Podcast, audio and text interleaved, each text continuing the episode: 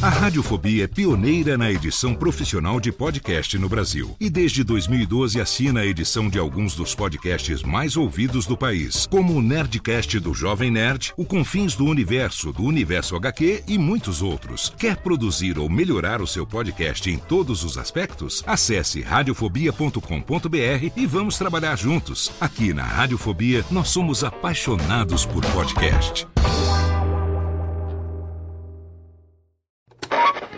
São 20 horas e 25 Sim, senhoras e senhores, está começando a partir de agora o primeiro Radiofobia. Hoje totalmente fenomenal, um programa especialíssimo apresentando pra você. Radiofobia, senhoras e senhores! Incrível, espetacular, nunca antes da história das internets se imaginaria. Mais uma edição do Radiofobia, sim! Eu quero mais palmas hoje, não? Quero muito mais palmas, porque hoje Está no ar o Radiofobia. Desde 2009, trazendo pro podcast o melhor clima do rádio ao vivo.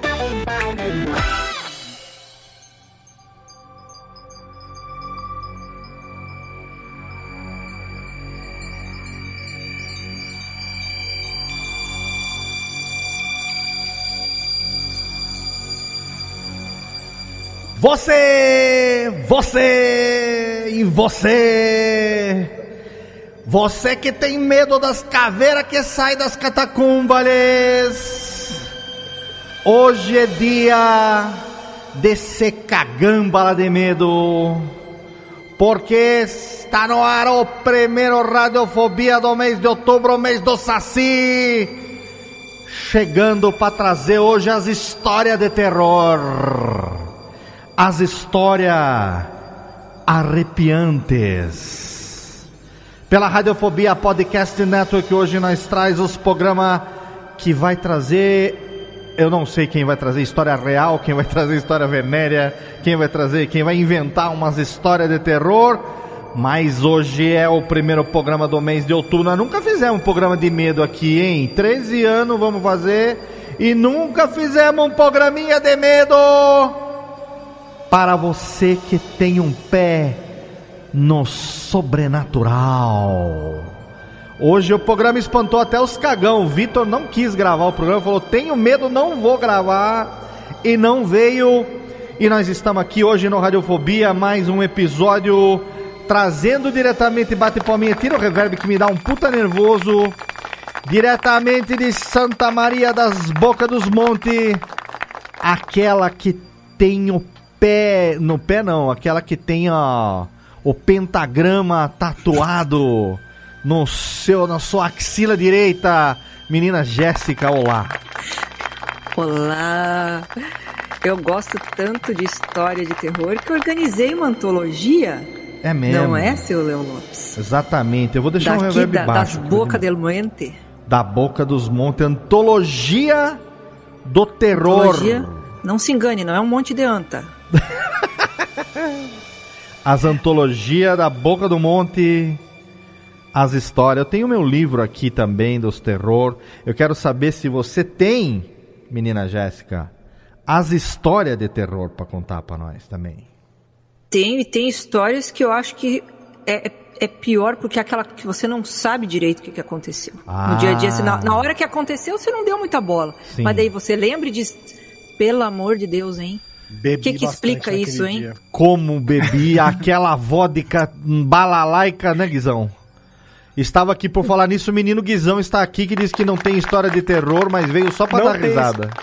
É verdade, eu vim aqui só pra contar mentira, Léo, mas eu tenho um vídeo de terror que aconteceu comigo semana passada. Se você puder deixar a minha imagem aí em destaque, por gentileza, eu gostaria de compartilhar o dia que uma alma penada tentou entrar em casa. Estamos aqui. Está a imagem em, des- em destaque. Você fala o que? Ouvi? Olha lá! Temos nesse momento imagens! Estou compartilhando, preste atenção nesse momento em que o fantasma tenta entrar na minha casa. Imagens da câmera de Guizão. Agora, você que está ouvindo o podcast, vá para o. YouTube para ver. Aonde está? Vai vir, vai vir pegadinha, hein? Aposto. Olha o fantasma engatinhante. Olha! o Tal fan... qual um nenê amaldiçoado. tentou invadir minha casa. Olha aí, gente, temos imagens de terror. Ah, isso que né? isso? Você vai contar essa Ah. história pra gente daqui a pouco. Porque agora eu fiquei intrigado. Eu tenho vídeos, tá vendo? Quantas pessoas você pode dizer, Léo, que tem história com vídeo? Exatamente. Tem vídeos, Guizão trazendo vídeos para nós aqui neste momento, diretamente de Brasília, a cidade hoje que até os fantasmas estão morrendo por conta da baixa umidade do ar. Então, eles estão eles estão secos. Eles viraram, Viraram pós, viraram, viraram pós. poses. E por falar nisso também temos diretamente, eu nunca sei de onde que ele mora. Meu querido amigo está aqui novamente, menino Júlio Macodes. Fala, Léo, e uma história de terror que eu vejo todos os dias é entrar na minha conta bancária. Ah, Quando mas eu isso- entro e olho nela, nossa senhora. Isso daí se É um arra... arrepia os cabelos da sovaca de qualquer um. De onde você mora mesmo, uma coisa? Eu sempre esqueço. Eu moro em Salto, pra- pertinho de Jeff. Você não precisa gritar, você sabe disso, né? Nós estamos com o microfone que é para amplificar a voz. Não há necessidade de gritar nesse momento. diminuir. Hoje é um programa de falar baixo. Fala baixo. Hoje é um programa de falar cochichando assim nos pés do É ouvido. um programa de é- sussurros. É, sussurro, É, exatamente. terror, Hoje, é- hoje é um programa de terror. Hoje nós temos também diretamente de Sorocaba o menino que no momento que. No, técnica reverb, hoje vai ter muitos momentos de reverb. No momento que ele foi porteiro. Não, era porteiro, né? Sim, sim. Ele já recebeu as próprias macumba pelo correio, menino Chester. Olá, Léo. Obrigado por me lembrar dessa história, que agora vão ter duas pra eu contar. Menino que recebeu. dessa, Eu quero saber dessa. como chegou vela acesa no pacote de papel pardo. Até hoje. Olha, eu, eu não sei, mas o ideal, assim, acho que pra essa história ficar mais maravilhosa, Hum. só se ela fosse entregue, se, esse- se esse pacote fosse entregue pelo ciclista prateado daqui de Sorocaba, que é uma. Oh. que ele não é uma assombração, mas é uma grande lenda, né? Ciclista. Dá pra ver de longe, né? Porque se é um frango assado num papel pardo, você fica transparente. Enxergar de longe. É verdade. O ciclista patreado, que é primo do Fred Mercury patreado também. Ele não é, mas ele se veste de preto, né? Então a gente nomeou que ele é o ciclista preteado. Pre- verdade. Olha, muito bom. Já começamos aqui com tudo, trocadilho da melhor, da pior qualidade, do tudo que se espera de você nesse momento. E hoje nós estamos aqui com convidados que têm o terror na sua marca registrada. Todos os dois são da casa aqui, os dois são queridos, já participaram aqui da vida radiofobética desde o começo. Andrei já trabalhou com a gente muitos anos, a Ira já foi integrante, é integrante honorária desta bodega eternamente aqui. Então é com orgulho nas tetinhas que eu trago aqueles que colecionam as maiores histórias de terror das Ponzuzu, que tem as histórias boas também lá, nos Mundo Freak Confidencial, para iniciar o mês do Saci no Radiofobia. Ira Croft, Andrei Fernandes, o casal do medo. Aí, longos dias e belas noites, ouvintes.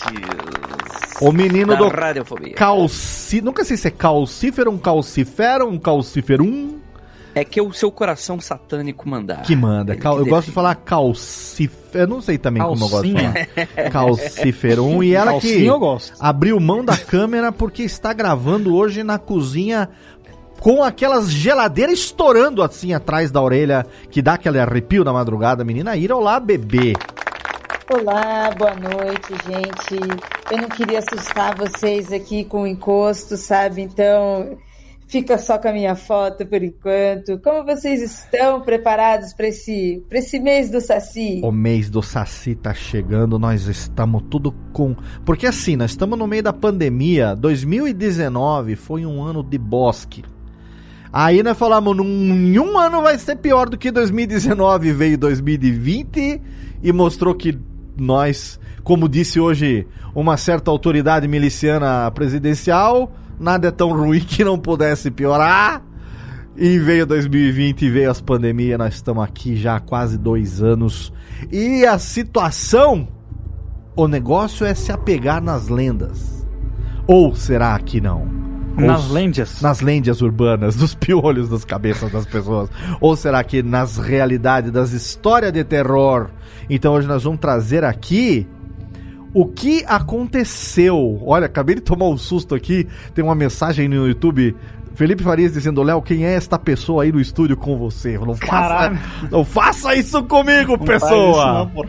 O Guizão já mostrou a câmera aqui, agora estamos registrando nesse momento que está acontecendo, mas ó, a ideia aqui nesse programa de hoje é tentar trazer histórias reais que tenham acontecido com cada pessoa, de- pode ser mais de uma inclusive, ao longo desse nosso programa, de medo. Pode ser sobrenatural, pode ser situação que você passou por um cagaço, tipo, sei lá, sobreviveu a um acidente, alguma coisa assim, ou algo que inexplicável, não é? Famoso histórias que o povo conta do ratinho, que eu tinha muito medo, inclusive. Exatamente. Então eu quero começar esse programa aqui desmistificando que agora eu fiquei com uma curiosidade tremenda. Guizão, o que, que é isso que você mostrou pra nós aí no começo que já, já me Se deu puder aqui? começar. Esta imagem, Léo Lopes, foi a imagem que me agraciou às duas horas e meia da manhã da semana retrasada, Ah, de uma bela quarta-feira, sim. que o portão de casa, por algum motivo, ficou com uma frestinha, frestinha entreaberta Ah, e uma alma penada resolveu adentrar dentro de casa, mas não É conseguiu conhecido. porque- Esse, esse ser é conhecido também como Larápio, né? O Larápio, nome ladrão. de espírito dele. Gatuno. Ah, Ah, gatuno, porque ele, ele entrou engatinhando. foi um ladrão que entrou na sua casa? Foi um ladrão. Caraca! O que é pior ainda, né? Mas assim, Mas não quem não viu não as conseguiu- imagens não viu que ele estava engatinhando mesmo. Engatinhando. Profissional, é um profissional. Não, gatinhando pro... E aí eu fiquei com um pouquinho de cagaço. Nesta noite não consegui dormir, mas ele também não conseguiu entrar em casa porque o ar-condicionado. O ar-condicionado não. O, o alarme espanta qualquer uma penada que tem. Mas aí o que, que aconteceu? Tinha uma fresta no portão, o ladrão entrou no, no- na sua casa, é uma casa mesmo, né? É uma casa. Uma casa, residência. ele tentou abrir a porta de casa, o alarme disparou. Certo, E ele saiu correndo, tal qual o diabo foge da cruz. entendi. E Você aí tem um o... vídeo dele correndo fora? Depois, Tem. se você tiver. Quero ver. né? Assim, nessa É que- cena que você mostrou pra gente aí, ele tava engatinhando na lateral do carro ali, né? Isso. E aí depois Agora- disso que ele tentou entrar pela porta da frente da sua casa? Tentou entrar pela porta da frente. E aí Caraca, ele- E a porta estava trancada ou destrancada? Então, é aí que a porta estava destrancada nesse dia. Cara... cara. O A que porta- de certa forma foi bom, porque daí o alarme disparou e ele saiu correndo. Mas a porta tava destrancada e o alarme é aquele alarme de quê? De, de, de, de- de contato, Movimento? assim? É, quando você... O alarme é o aqui guizão de 2 metros de altura com um taco de beisebol que, que viu na sala. Pode ser também. Infelizmente estava dormindo nesse momento, mas seria interessante ter encontrado em casa. Mas é aquele alarme de, de contato, assim, que você tem um sensor, quando abriu a porta, Isso, ele saiu do... sol- isso. Ela saiu do, da, do sincronia Da- ali do e aí alinhamento. o Satanás saiu correndo aí. Como é, como é assim que funciona a igreja, Léo. É, nossa, caraca. A missa é um, um grande alarme pro Satanás sair correndo. É, Jesus humilha Satanás, né? Ou quiser, eu tenho aqui, ó. Vou mandar aqui, ó. Ó o momento da. da- da- Da do fuga? descarrego. O momento de descarrego aqui, ó. Olha aí. Olha Olha lá. lá. Eita, papai. Corre! Ah, ele abriu ali a portinha aberta. É. Não, ali é uma, uma janela. Ah, uma janela. ele tentou tá. abrir, é, ele tentou Caramba. abrir, não conseguiu. A janela do Guizão é igual a Caraca. casa do Gustavo Lima, né? A janela do tamanho da porta. Guizão mora na, mora na van também, eu, eu Guizão. preciso passar na porta, né, Jeff? É, vê- vê-se que não era um profissional, né, Guizão? É, caraca. Bom, Era pelo, alguém que quis aproveitar a oportunidade. Mas pelo Essa jeito é ali, história de medo aí. pelo naipe da, da, da pessoa ali, era alguém que tava ali querendo fazer pequenos furtos para Tava talvez na maldade. Tava na maldade. Procurar, Trocar- de maldade. trocar por um drogadito, talvez um drogadito. Trazer a palavra de Cristo é que não era que ele queria Com fazer. certeza. Não, não, tá. Olha aí, olha aí. Mas aí, imagino que ao tocar o, ao tocar o alarme do sistema de segurança não seja algo tão comum também. Então, deve ter causado um certo susto. Sim, sim, eu me assustei, os vizinhos se assustaram. O bom é que rolou uma comunhão da vizinhança ali no momento, Léo. Olha aí. A fofoca une as pessoas, né? É. o cagaço une as pessoas também, ju- juntamente Sim, com, com a certeza. fofoca. A força do cagaço. Muito bem, olha aí. Guizão, que disse que não tinha história, de repente produziu uma rapidamente. Fatos, trouxe fatos. Tá? Trouxe fatos. Fatos que aconteceram com ele neste momento, nesse, nesse, nesse nosso passado recente agora. Isso aí. Momentos, momentos de. Que é jornalismo verdade, Léo. Exatamente, muito bem. Vamos aqui ver quem tem. Vamos, não vou seguir eu aqui. Quero saber quem tem agora para começar, continuar na verdade neste clima, uma história de arrepiar os cabelos da suvaca. Mas tem que ter provas, hein? Não Olha precisa ter- comecei não em alto nível aqui, Léo. É, pois com é. provas e imagens. Eu não vou exigir provas, Cadê senão nós dado? vamos acabar o programa dado, agora. Vou chamar o Atila pra testar aqui as histórias. Exatamente. Vamos fazer aqui. Quem, quem tem uma, uma história arrepiante de qualquer, de qualquer tipo? Pode Ó, Léo. Posso, posso eu começar com a, Por com a minha? favor. Quer dizer, Ih, começar não, daquele- continuar. Falar daquele furunco dele lá. O... Ih, Não, não, não, não, não. Pelo amor que aquela lá já foi terrível o suficiente. Aquele já. lá já me lá foi, foi história de terror pra gente. Foi muito. É. Num passado recente foi demais. Não, eu vou contar uma história que tá muito associada com os queridos convidados que estão aqui conosco essa, Ah. esta noite. Sim. Porque lá no longínquo ano de, sei lá, 2013, 2014, eu não sei, Hum. eu tava na vibe do mundo freak, né? Tinha, conheci naquela época e tava ouvindo vários, assim, né? E eu sou uma pessoa cagona, né? Eu sou, sou conhecido por ser um cagão. E, e até por isso que não acontece muitas coisas comigo, porque eu não me predisponho a acontecer, entendeu? Tipo assim, eu não, eu não busco é, muito. Rolê no cemitério de madrugada, né? Exato, eu não sou, eu não era aquele jovem que Bobagem. ficava ouvindo Slipknot no funeral tomando vinho, Isso, né? Não- Tomando não vinho canção isso. em cima da lápide de. Exatamente. Inclusive, se algum jovem fizer isso em cima do meu túmulo, eu vou voltar pra, assim, agarrá-lo. É, mas, assim, aí nessa época eu comecei, tava ouvindo bastante. E aí teve um episódio que eu lembro que eles estavam falando sobre projeção astral. Sobre Opa. projeção astral, eu falei, porra, isso é muito maneiro. Poder, doutor estranho, tá ligado? Vou estudar enquanto eu durmo, sair do meu corpo. Pra quem não sabe, né? Pra quem não sabe, ouvinte do Radiofobia, a gente tem que desenhar as coisas, né? Por favor. É, para quem não sabe, a projeção astral é você estar dormindo e sair do seu corpo conscientemente, sabe? Sabe aquele sonho que às vezes você tem Hum. e que você tá dentro da sua casa e que você meio que consegue atravessar a parede? Então, essas coisas até pode ser uma projeção astral que você fez sem querer. Certo. Me corrija, por favor, aí, Andrei, se eu estiver falando uma Não, tá certinho, uma- tá certinho, de tá uma perfeito. bosta. Muita gente sonha com isso e, e, e às vezes tem um sonho vívido de que a pessoa tava andando dentro da sua casa. Hum. E aí eu quis induzir. Porque eu sou, eu sou desses. Eu quis. Aí, porque aí o Andrei, né? Ele não, ele não. Como se não bastasse o senhor Rafael, o senhor Jacael Rafaúna contando a sua história maravilhosa de dele saindo. Acho que foi ele que contou que ele começou a sair um pouco mais distante, né? É, que diz que você não pode ir Sim. muito longe do seu corpo. Você tem que ficar meio Senão que o seu umbigo, o barbante do seu umbigo arrebenta. Exato, exatamente. Aí Mas peraí, aí o peraí, deixa eu entender aqui. Esse negócio de projeção astral. É. O seu espírito vira uma pipa no seu. É, tipo isso aí. no seu corpo, tem uma linha Tipo ali. E de repente, se alguém pode passar o cerol e ele vai embora e não volta?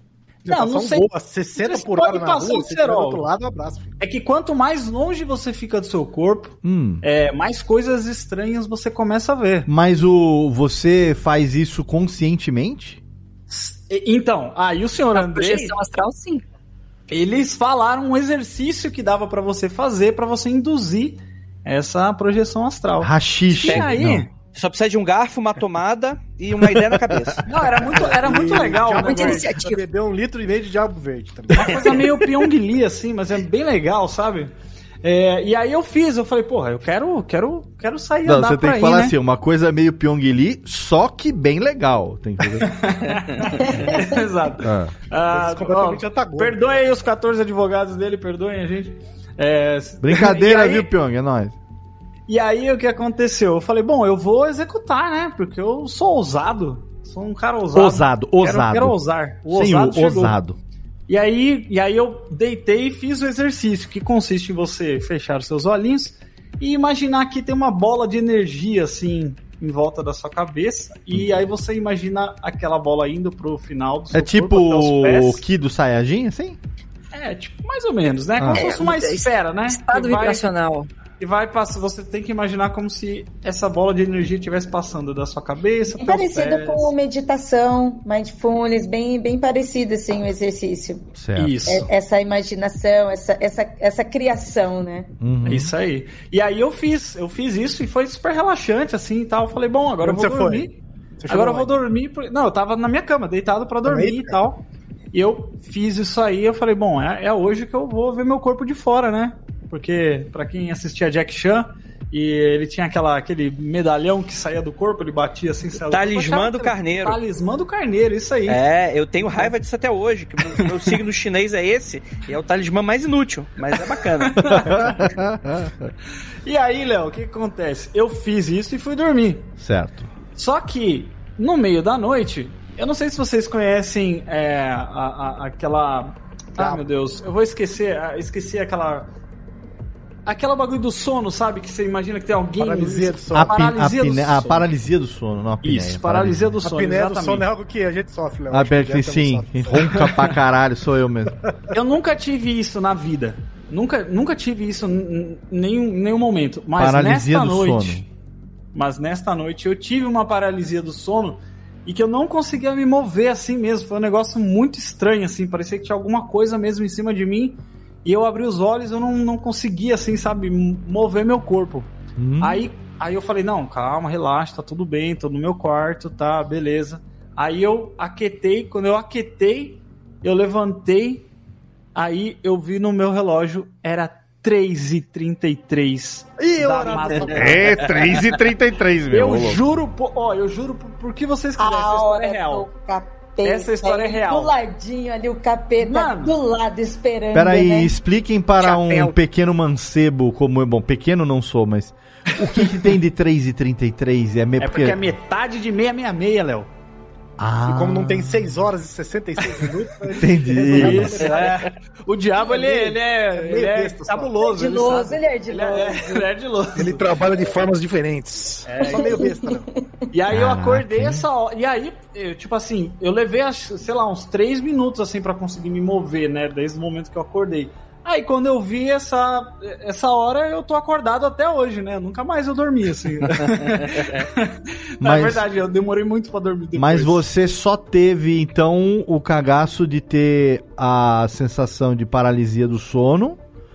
E toda a sua tentativa de ter uma aventurinha espiritualzinha foi para a sacola. Aí foi para a sacola porque o Jeff Cagão apareceu aí. É "Bom, lógico. Já aconteceu essa na primeira tentativa, se você tava grudado no seu cordãozinho ali, você nem saiu pra fora, imagina se você desgrudar, né? Você fica Olha, mexendo olha, com as suas coisas do subconsciente aí, cara.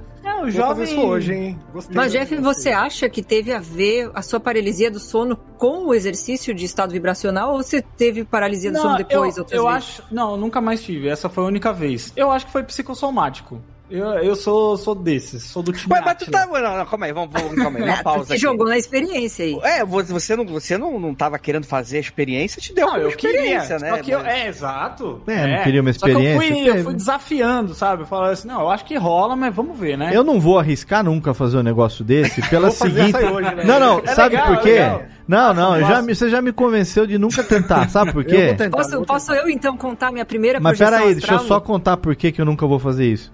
Se o Jeff, que tem esse chassi de grilo, não conseguiu subir um pipa que bateu ali com o vento espiritual ali que deve ter um Vai ter um cordãozinho. infarto espiritual, Léo. É, Cara, eu que sou maior do que uma asa delta, velho.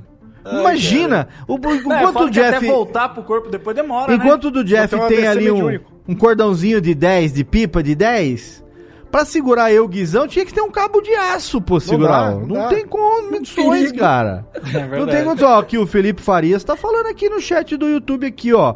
O perigo da projeção com dois S, querido, não faz isso, né?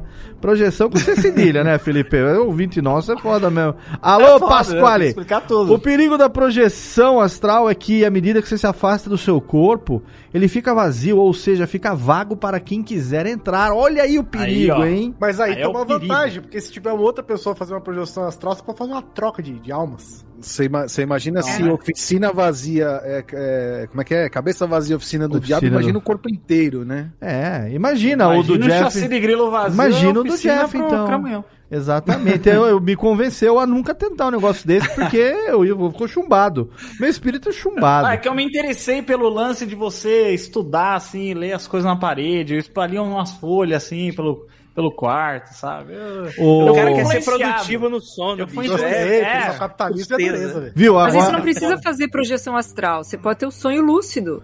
E Ah, ocupar isso eu tenho também. Bom, mas e isso e pra fazer Mas eu não aquele. controlo. E pra fazer aquele negócio do Doutor Estranho lá que ele fazia no filme? Que enquanto Tapa o corpo. no peito? Enquanto o corpo. Não, enquanto o corpo dorme, o espírito tá aprendendo, fazendo Mas é isso as aí, coisas. é isso É aí. isso, só que Tá aí o omelete É difícil a O gente-. Não é? você não vai conseguir folhear um livro, entende? Na sua. Cola na no parede. desprendimento, exato. Porque assim, se o Jeff conseguisse fazer isso, podia editar mais podcasts pra nós. Olha aí, aqui. o capitalismo. Não é capitalismo, não, é que tem um. Não vale a pena, Léo. Hora na hora que noturna é o dobro do custo, não vale a pena. É que tem uns job atrasados aí que Hein? dava pra compensar. O que foi, Kizão? O que, que vocês acham, vocês todos aí da projeção astral? Por que, que vocês não aproveitam pra dormir na hora que vocês estiverem dormindo? Na hora de dormir podia ser aproveitado exatamente pra dormir mesmo, né?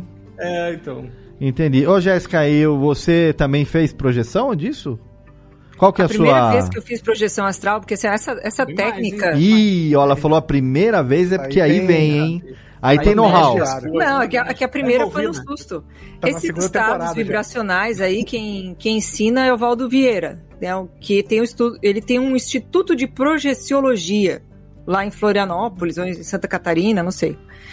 E, e o Valdo Vieira fazia, se propunha a fazer estudos científicos disso. Então ele tinha salas onde os seus alunos iam é, fazer a projeção astral e identificar o objeto que tinha na outra sala, e depois tinha que voltar e relatar o que, que tinha visto, essas coisas. Ah. Então ele que ensina, ele que ensinou essa técnica de, de fazer uma bola de luz que vai até o, o pé e tal e volta. Sei. E teve uma época, não me orgulho, mas eu fui da Gnosis, tá? Ah. E aí- Explica aí, vai não, até pai. SAP. Eu vou fazer que nem o programa novo de charuto que nós vamos A lançar. Gnose, não, a Tecla Gnose, digamos De- assim, de moleia, Gnu? ensina- é um grupo, é um grupo que ensina técnicas, ensina filosofias e tal, mas é uma coisa muito misturada. Assim, É, não me mis- é, identifiquei mistre, muito, é fiquei mistrimegistro? Trimegistro? cacique. João de Deus. coral. É João, É. de Deus. É. Ah. E, mas enf- enfim, algumas coisas lá a gente Nicolau Flamel? Nicolau Flamel? Não. E aí fui fazer a- essas técnicas de projeção astral e não projetava, não projetava. Uma vez eu larguei de mão. Disse, não, vou, vou focar em outras coisas, não vou mais focar nisso. Entendi. Até que um dia, um sábado de manhã, eu tava. Até que o dia Enfim. de noite. É, um, não, um sábado, tipo assim, já era, já era hora de acordar, já era umas sete e pouco, oito horas, assim. Hum. E eu tinha a Ita, a calopsita, que você chegou a conhecer. A Léo, calopsita transexual, sim. Né? Que mudou de sexo. Ela gritava muito. Ela gritava muito quando tinha revoada de quero, quero aqui perto de casa, ela enlouquecia. E eu levantava pra vir tapar ela, botar uma cobertinha por cima que dela achava que era escuro e dormia mais um pouco. E eu também dormia mais um pouco. Entendi. Só que eu, eu fiz isso no ímpeto. Hum. Ela começou a gritar aqui na área de serviço e eu levantei. E levantei e vim cobri-la. Quando eu me dei conta que eu estava fora do meu corpo. Aí você passou o É. lençol, não encostou Eu, na sua eu mão. levantei e vim para a área de serviço, só que a minha, o meu pensamento se adiantou. Eu levantei no meu quarto e ao pensar em vir para a área de serviço, eu já estava na área de serviço, eu tipo assim fui puxado, tipo atravessei o que seria o banheiro assim para estar na área de serviço. Ah. E na área de serviço eu me dei conta do que, que tinha acontecido e eu fiquei assustadíssima. Eu, apo- eu ia pertinho das coisas assim, eu tentava encostar, eu não conseguia. Você tava flutuando ou você andou Não, não, eu tava pisando no chão. pisando no chão? Fiquei com medão de encostar em alguma coisa e, e ter uma percepção que, que- Gasparzinho. sei lá, e de ver coisa que eu, que eu não quisesse ver. Só que eu andei um pouquinho pela sala, eu andava pelas coisas e eu ficava cagadíssima de encostar e, e ver que o meu dedo ia um pouquinho pra dentro, assim, não. Atravessou. e- é, meio ghost do outro lado Você da se, vida. fun- se fundindo com a parede, assim. O que que eu fiz? Voltei pé por pé para o meu quarto Sim. e entrei de costa pra não ver meu corpo deitado na Foi cama. dando aquela resinha, Caralho, né? Não deixa a mamãe andar pra trás. Sentei do ladinho do meu corpício, que devia estar lá. Hoje eu me arrependo. sem querer. Hoje eu acho que eu devia ter olhado, sabe? Mas sentei e deitei como se eu estivesse deitando por cima do meu corpo pra não desencaixar. Sim, tem ali Vai, o. aí, aí vem alguém fazendo assim pra ela. Vem, vem. Vem, esterça. É. É.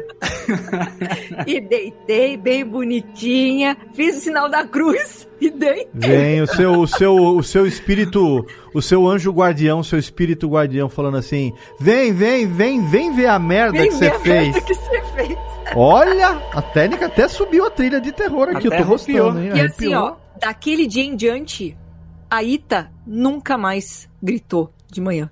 Olha aí, porque ela Lógico, se assustou. Nunca mais. Eu acho que ela se assustou. casa. Nunca mais. A calopsita transexual nunca mais mandou um Epa! Quero, Nunca quero mais. não, né? Que terrível. Cara, Caramba, eu tenho, eu tenho uma história que Hum. é semelhante, só que essa tem um adicional. Eita senhora. É, é com o final feliz, Ele era a André? calopsita. Ele É. Ele era a calopsita. É, cara, mas assim, é, só pra fazer um adendo assim, é, Ah. se eu fosse teorizar sobre o que aconteceu com o Jeff, eu acho que é normal. Eu, eu já tive uma experiência muito semelhante quando eu era adolescente, Hum, que assim, eu nunca, eu não me lembro de fazer projeção e tal. Tem gente que acredita que quando toda vez que você vai dormir, você sai do corpo, vai dar um rolê e você só não lembra, né? certo. Mas de qualquer maneira, eu, eu lembro de uma vez que eu senti a mesma sensação do Jeff, só que eu, eu tive um a mais, assim. Que era como se essa sensação de descolamento, de que você tá meio que consciente, mas você não tá conseguindo se mexer. Só que aí eu fui num passo a mais, que eu comecei. Eu, eu lembro da sensação de estar subindo. E eu vi um. eu Não sei se vocês vão lembrar do filme lá do James Cameron Avatar, quando o, o- o humano vai pro Avatar, ele entra naquela máquina, né? E tem aquela visão meio de um, túnel, caleidoscópio de luz, e aí ele acorda como, como Avatar, né? Eu tive essa sensação desse túnel de luz pra cima. Só que aí o que, que acontece?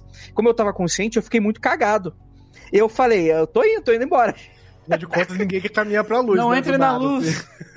E aí eu fiz de tudo e voltei, assim. Hoje eu me arrependo de, de não, não ter descoberto o que que era, mas eu acho que era o iniciozinho de uma, de uma projeção e tal. Mas uma coisa que aconteceu bastante recentemente aqui em casa Hum, foi que é, é, eu vou ligar a questão da projeção porque eu tava meio que son... eu, eu, eu, eu tava sonhando e só que foi um pesadelo que eu tive dentro de casa, né? ah, Que eu acordei, eu tava dentro do quarto é, e eu vi uma sombra no pé da cama. Eita, Lelê.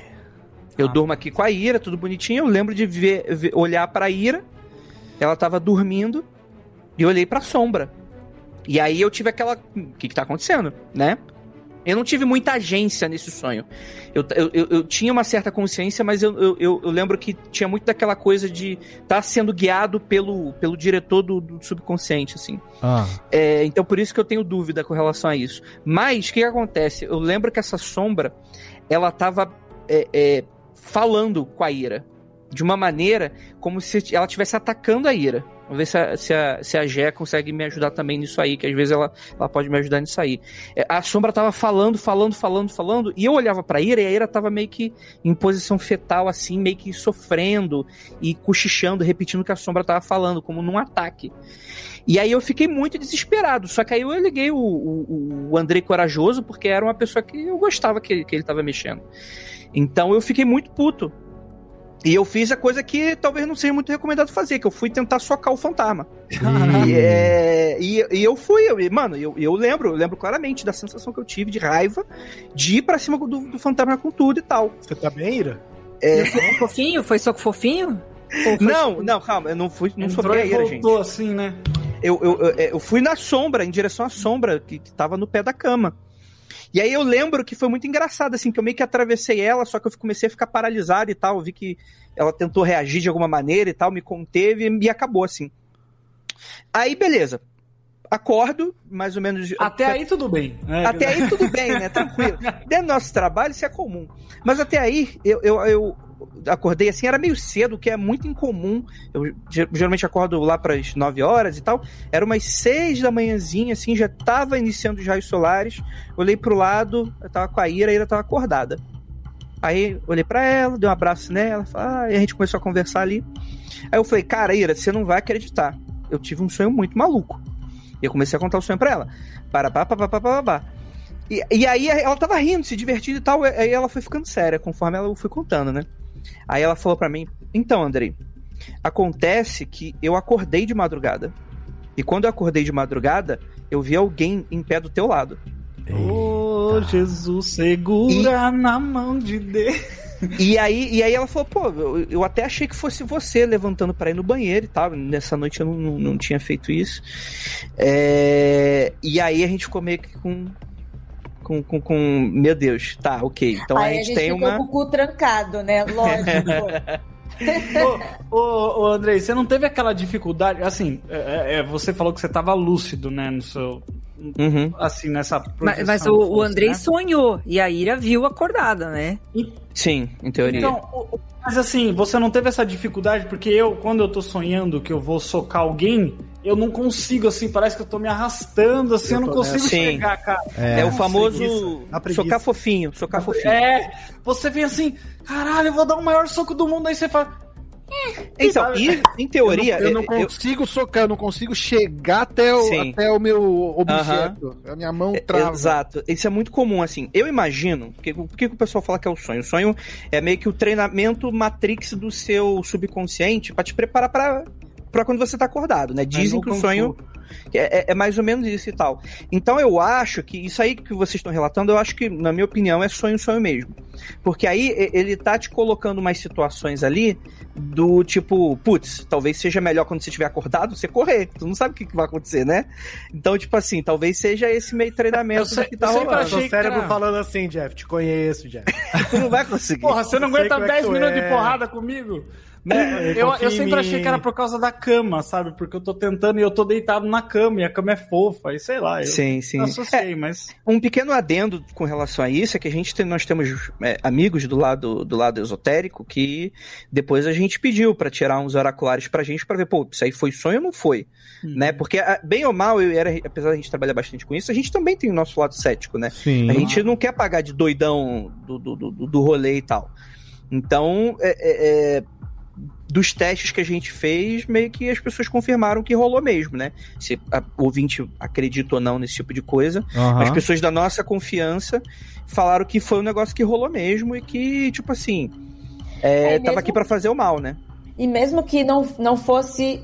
Mesmo que não fosse algo espiritual, sacou? Mesmo que não fosse algo. Ah, não aconteceu, não foi, não foi ataque espiritual, não é nada. Mas rolou uma parada estranha. Sacou? Sim. Tipo, tinha É. uma parada estranha ali, sabe? Não era normal.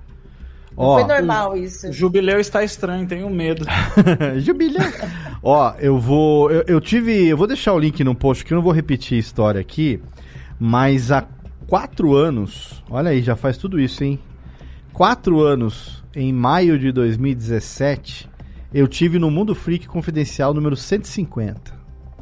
Lá com o Andrei e com a Ira. E lá eu Uhum. contei a história da foto espiritual do Deus Dragão, não foi? Lá do, do Japão, Nossa, né? a gente fala disso até hoje. E até hoje, Até eu hoje. recebo likes no, nessa foto lá no Facebook dizendo vim pelo mundo freak. Até hoje tem. e eu não lembro se eu Sim. contei. Eu contei só essa história nesse programa? Contei mais alguma outra? Acho que eu contei só essa, É, né? eu, eu acho que foi só essa mesmo. Então, aí o que, que eu vou. Eu vou contar a história aqui, que é uma que eu me lembro. A primeira, primeira história que eu me lembro de ter visto fantasma na vida. A primeira. Que aconteceu algumas vezes, mas essa, por ter sido a primeira, me marcou muito. Porque eu tinha. Acho que entre 8 e 9 anos, pelo lugar onde eu morava, pela casa onde eu morava, eu tinha entre 8 e 9 anos mais ou menos. É, e na ocasião, a minha avó, mãe da minha mãe, morava com a gente. Porque o meu avô, pai da minha mãe, tinha falecido no, no ano anterior, né? Dois anos antes, mais ou menos. Meu avô nasceu, faleceu em 1981. Em 81 eu tinha. É, eu tinha 7 anos, 82 deve ter acontecido mais ou menos essa história, 82 e 83. Então, tipo, um, mais ou menos um ano depois que o meu avô faleceu, vai. Pai da minha mãe. E aí a minha avó morava com a gente. E era uma casa de dois quartos, então morava no, no dormia no mesmo quarto, num beliche, eu e a minha irmã, Eu ficava na, na parte de cima do beliche. E a minha avó dormia numa cama de solteiro do lado do beliche. E ela estava com a gente tinha já, né, mais ou menos um ano desde que meu avô tinha morrido. E aí era uma uma noite de véspera de Dia das Mães. Eu me lembro bem porque a situação toda foi bastante é, um cagaço que eu senti porque foi a primeira vez na vida que eu que eu vi, né, uma pessoa que já tinha desencarnado. E não não era sonho porque eu me lembro disso de uma maneira como se eu tivesse passado por isso agora às 4 horas da tarde. Era mais ou menos, eu não sei exatamente que horas eram, mas era madrugada já. Eu acordei com um barulho de vento na janela. Que a janela, quando ventava, ela dava. Sabe quando a janela dá aquele tremelique? A janela dá aquele tremeliquezinho assim. E aí, eu acordei ali. Eu gostava de dormir, eu sempre gostei de dormir. Não sei da onde que vem esse negócio. Eu sempre gostei de dormir cobrindo até, até a altura do pescoço, com o braço para dentro da coberta, sabe? Então, tipo, é difícil, mesmo hoje, com quase 50 anos nas costas, é difícil eu dormir com o braço solto. Um hábito de dormir com o lençol, ou seja lá o que for a coberta, até a altura do pescoço. Então fica tipo um encasuladinho assim, sabe? E eu ouvi aquele barulho, mas assim, até aí vento direto, tranquilo e tal. Eu dei aquela despertada, abri o olho assim. Niki, eu olho na cama da minha avó, meu avô estava sentado na cama do lado dela. E ele estava sentado do jeito como se ele tivesse com uma roupa de festa. Aqui no interior, sempre foram assim meio da roça, então ele estava com uma camisa xadrez de manga comprida, uma calça social, bem vestido, barba feita, ele gostava de usar o cabelo assim engomadinho, ele era bem magro. Bozano. Hã? Um bozano, bozano. Meu avô cheirava bozano, fazia barba cheirava bozano. É... E assim, parece que eu tava sentindo. Por dizer que você falou, Guizão. Parece que eu tava sentindo o cheiro da loção, aquela. Não era lo... aquela loção, sabe, bozano do. Ah! Que você põe aqui, o do Kevin, assim, botar na cara, que, que ardia. Aquela loção azul, bozano azul, do vidro azul. Pós-barbinha, né? Pós-barbinha, pós-barbinha. Gomexinho no cabelo ali e um cheiro que eu até falei recentemente num programa que eu tenho uma memória olfativa muito forte, um cheiro característico que o meu avô tinha, que era de cheiro de quem fuma cigarro de palha, de fumo de rolo, sabe? É, meu avô tem, tinha tem um esse cheirinho carac... de corda. Cheiro, exato, fumo de corda, característico. Meu avô andava com canivete no bolso, com as palhinhas de milho e o fuminho fazia o cigarrinho de palha dele. E eu senti esse cheiro, olhei ali, meu avô sentado. O que, que eu fiz?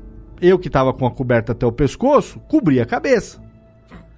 Cobri, cobri a cabeça e dei aquela baixadinha assim na coberta para ficar só com o zoinho olhando de dentro da coberta para ver se eu via de novo, porque eu falei, ó, pode ser que eu levante agora e não tenha nada. Então, né? Imagina. E aí eu olhei e ele tava lá mesmo, cara.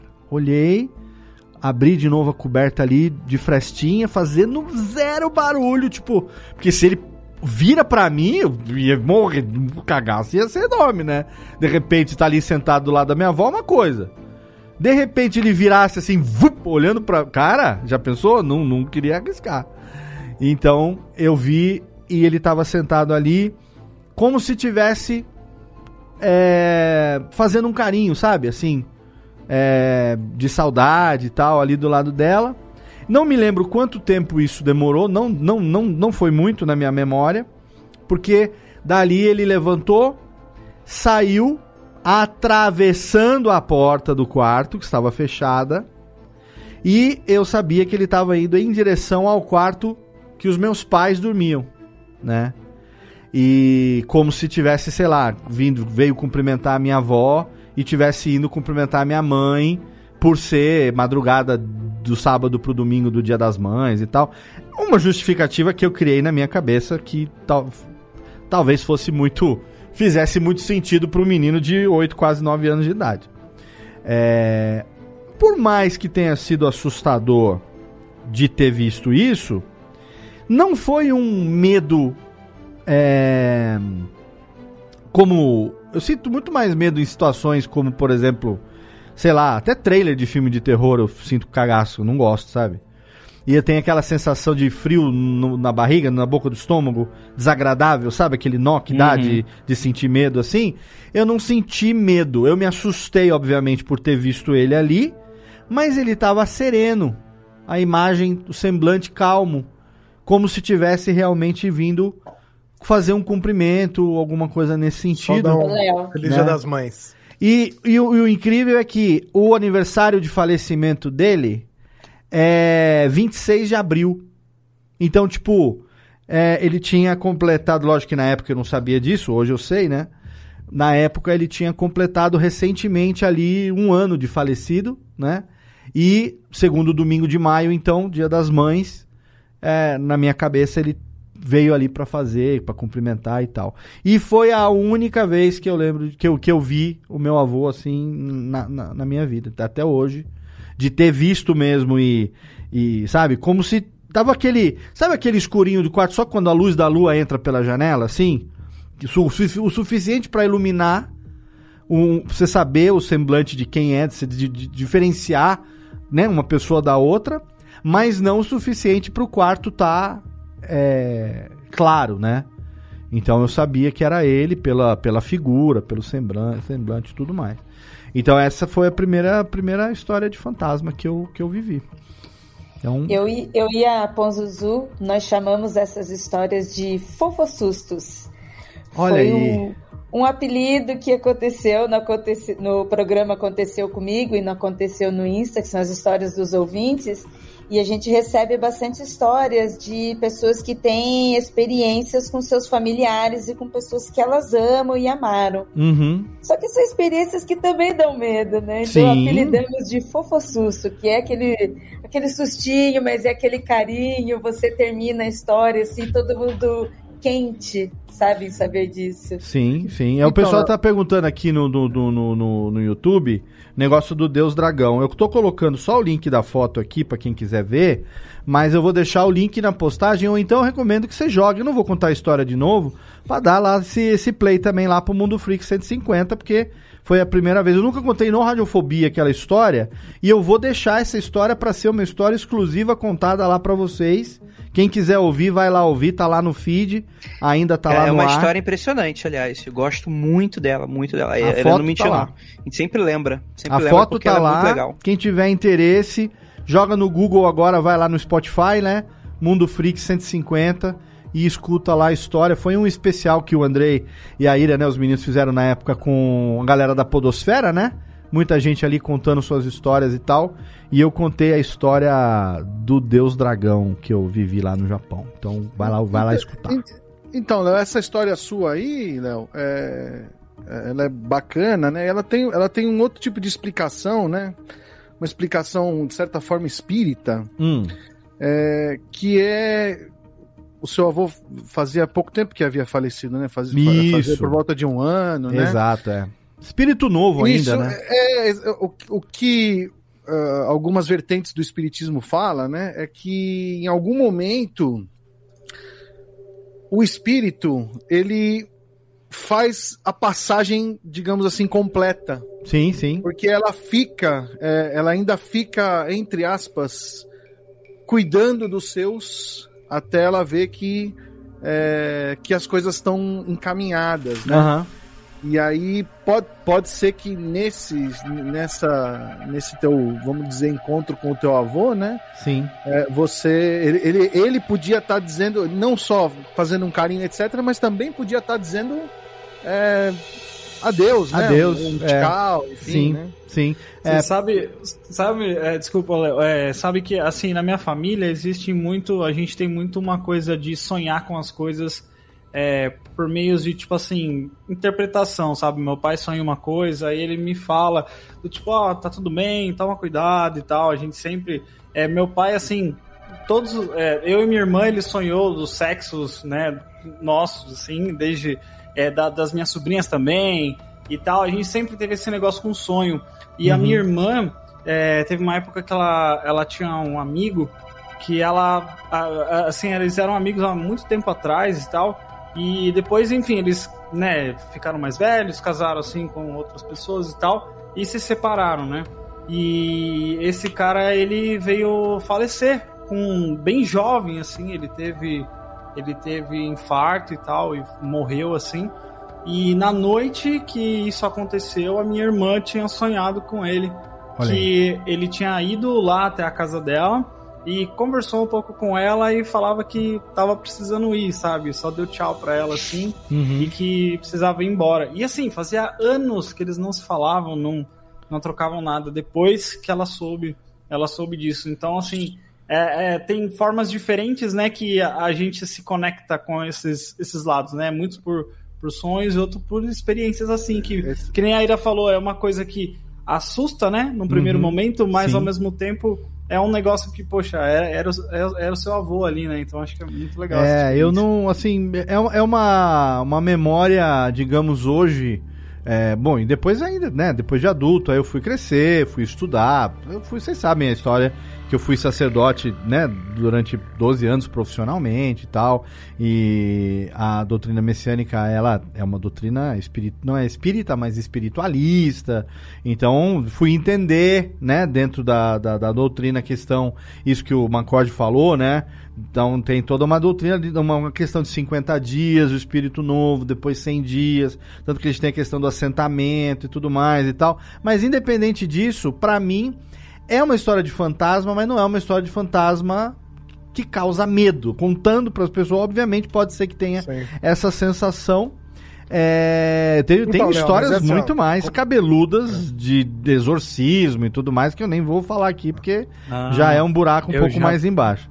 Eu Mas fala aí, isso. Minha mamãe, Léo Lopes, minha mãe, ela, eu já contei isso num, num grande coisa, inclusive com a participação do, do, do Andrei, um dos grandes coisas favoritos, que é coisas e causas sobrenaturais, contato Sim. com o sobrenatural. Gosto Pra- muito desse episódio. Deixar, tem ainda no feed ou já sumiu também? Tem, tem no feed. Então link no post. Minha mamãe, ela é de uma. Não vou dedentar muito a minha mamãe, mas a questão é que ela é de uma religião, digamos assim, muito pouco ortodoxa, considerada pagã em determinados ramos cristãos, né? Certo.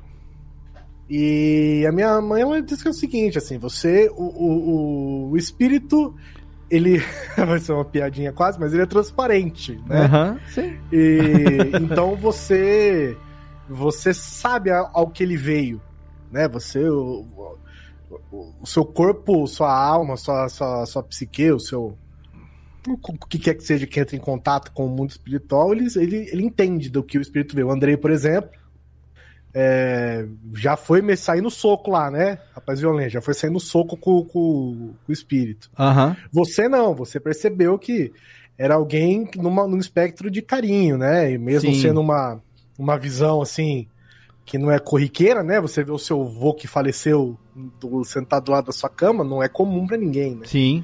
Mas você entende que ele tá num espectro de carinho, né? De família. Então é por isso que a sensação é diferente imediatamente, assim. Eu Sim. acho. É, eu acho que tem é, espíritos, espíritos de luz, né? Espíritos que talvez não tenham morrido com um sofrimento tão grande assim e que eventualmente podem estar trilhando um caminho já um pouco mais evoluído dentro do sua, da sua linha, né? De, de, de existência. E tem espíritos que morrem de situações extremamente traumatizantes, não só pela situação em si, mas traumatizantes para a própria continuidade, para quem acredita, obviamente, para a continuidade da existência daquele espírito ali. É pra, é isso que vai pro nosso lar, Léo. Gente, pra fazer o é, estágio tem- do. Eu lembrei de uma outra história aqui muito, muito assim, assustadora de verdade. A glicose. Tá, a ideia é essa. Vamos ver se você faz. Cara, que agora, agora eu lembrei, agora eu lembrei. Esqueceu de É, tomar a insulina minha- hoje. Não. É a história, a história da minha irmã também, é, que aconteceu com ela. Ela trabalhava de empregada doméstica para uma mulher e uma mulher assim bem de vida e tal, e mas com muitos problemas conjugais, problemas na vida pessoal e tal. Tinha muita depressão e enfim, aí a minha irmã ela sempre conversava com ela, né? Minha, é, a gente vem de uma família evangélica, então minha irmã sempre tentou dar uns conselhos, falar alguma coisa, uma palavra, né, de, de, de ajuda tal, servir até de, de alguém para estar tá ali apoiando ela, né, ajudando e tal. Uhum. Só que um dia minha irmã chegou para trabalhar e a mulher tinha se enforcado. Ela, ah, sarola. ela se matou. E ela, ela, assim, ela colocou o negócio no pescoço lá e, e a minha irmã foi a pessoa que encontrou ela. Vixe. E assim, foi tipo, mano, um choque pra minha irmã, assim, ela ficou muito tempo muito mal sobre Nossa. isso. Mas o que. Assim, além disso tudo, tá bizarro, né? É, ela saiu, ela saiu correndo da casa e aí ela foi ligar pro, pro ex-marido, né, da mulher, pra comunicar, pra chamar alguém, chamar o porteiro e tal. E aí quando ela tava tentando ligar, ela ligava assim e a, e a ligação tava, tava com muita interferência. E sabe, sabe quando dá linha cruzada? Sim.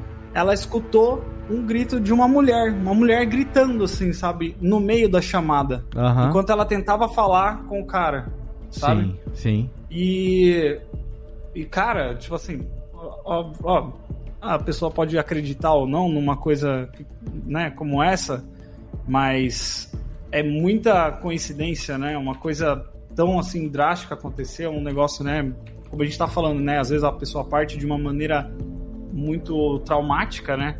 E, e isso, isso foi o que ela me contou. Ela ficou muitos meses, cara, para não dizer anos, assim, com problemas, assim, sabe, para conseguir assimilar essas coisas, por causa que, pô, não é fácil, né? Você ver uma Sim. pessoa assim nessa situação. É, e assim, de, de, dependendo da, da crença, né? Existe uma. uma dependendo da crença, existe uma crença redundante, mas enfim, de que o espírito dos suicidas ele fica preso ao local é, durante um período, né? Então vocês lembram aquela vez que deu aquela merda lá do, do youtuber que foi lá na floresta de Aokigahara, lá no Japão, que é conhecido uhum. como o Bosque dos Suicídios e tal? Aquele lugar eu já ouvia falar da época que eu morei no Japão, já se sabia, né? dessa, dessa floresta que existe há muito, obviamente que a floresta existe há mais tempo, mas o hábito das pessoas irem lá e se suicidarem é um negócio que é conhecido na sociedade japonesa. E daí que deu aquela merda toda, né? Porque os caras acabou efetivamente viu lá um, né, uma é, pessoa um cadáver. E é. aí tirou foto, fez não sei o que, aquela merda toda que é um desrespeito, obviamente, né, com, com, a, com a vida humana, com a natureza humana, ainda mais se a pessoa estava sofrendo no nível de tomar uma decisão dessa. É, imagina. Então, isso o que tipo você tá de, de desrespeito ao privado que só um youtuber é capaz de fazer. Né? Exatamente. Né? E isso que você está falando, Jeff, eventualmente de você, sabe, ter ali, né, uma energia ainda, digamos, é, recente Sim. de um acontecimento assim, é, aonde eventualmente, porque assim, é, dizem, né, que o espírito dos suicidas só é, se dá conta do erro que ele cometeu depois que ele, que ele passa para outro plano. E aí ele vê o quanto que aquilo, no, ao invés daquilo, daquela atitude é, diminuir o sofrimento dele, uhum. vai prolongar o sofrimento, sofrimento dele porque existe todo um processo por conta da renúncia da própria vida, enfim. Aí eu não vou entrar em questão de doutrina porque existem interpretações é, é, um e interpretações. Um mas Como a questão o, o, fulano vareia, né? Mas a questão que eu acredito também é da energia presente num local, né, onde isso aconteceu ainda de maneira recente, não necessariamente uhum. de suicídio. Uma situação assim também que é muito frequente de ouvir histórias assim é de acidente. É verdade de pessoas que morreram de acidente de forma inesperada. Às vezes até pior do que no questão do suicídio, não pior porque morrer morreu, mas do, dos dois jeitos acabou morrendo. Mas no caso do acidente, diferente Você não estava nem buscando isso. Né? Exatamente, né? o cara não estava prepara... se preparando minimamente para perder a vida. Quando ele vai ver, ele já está no outro plano ali, ele fala: "Katsu, o que aconteceu aqui?" E muitas vezes Cheguei. ele nem sabe o que aconteceu e continua se comportando como se estivesse vivo. E aí existe toda uma situação, né, que a gente vê, inclusive tem várias várias obras aí literárias e, é, e, e Por isso que Ghost cinema. do outro lado da vida é um documentário. é, sim, a Demi Moore esculpindo, do metrô? esculpindo Pô, piroca ali, né? Com saudade do, do Patrick Swayze. É, Eu muito fazer documentário. um- uma pergunta, Léo, pro, pro nosso caçador de, de satanás aqui, o Andrei. Quem? Eu? É, Não, esse aí não, tá Andrei, pra esse cara que tá atrás de você aí no tá atrás aí. Deixa eu falar. É o seguinte, o o Léo falou desse negócio da, do bosque, né? Que as pessoas vão lá pra, pra se suicidar, né? É, e isso aparentemente vira um, um, um atrai o outro, né? A pessoa Isso. pensa, passa a passar nesse, passa a pensar nesse lugar pra cometer Uhum. o suicídio e tal. Você acha que isso isso tem mais a ver com o espectro, eh, digamos assim, social e, e comportamental? Ou você acha que a morte atrai a morte e o suicídio atrai o suicídio? Você quer saber aqui se tem em um Shinigami lá? É, porque aqui em Brasília, por exemplo, tem um shopping que é famoso pelo suicídio, assim. As pessoas... É mesmo? É o shopping no centro da cidade, Uhum, é Pátio já ouvi Brasil. falar. Já ouvi falar. Do lado de onde eu trabalhava, inclusive. E ela- Mas o que que tem? Eu- Um vão de escada rolante gigantesco? Sai, É, sai muito ele lá, era sai muito o, o o, o, miolo do shopping, assim, era um grande vão, e aí as lojas ficavam como se fosse em volta. assim, Nossa, sabe? eu tenho um cagaço quatro, de lugar cinco assim, velho. Nossa. É. Não, mas, mas, mas você não cai sem querer, entendeu? Então, tem mas que você sabe tá uma coisa que eu tenho medo, eu não sei porquê, de lugar assim, eu tenho medo de chegar perto, porque eu tenho medo de, sem eu me perceber em algum momento, eu ter o impulso de pular. Sim. é. Aquela sensação. É uma joga o sensação. celular, assim. joga o celular da ponte, vai. Será que vai? Essa sensação rola mesmo. É tipo E- aquilo quando você tá passando no, no aeroporto. Ih, será que eu trouxe uma arma sem querer? Né? É. Aquela sensação meio de ansiedade, Será que do né? nada vai aparecer é aqui uma. mesmo, Que é isso, Andrei? Que isso? É ansiedade.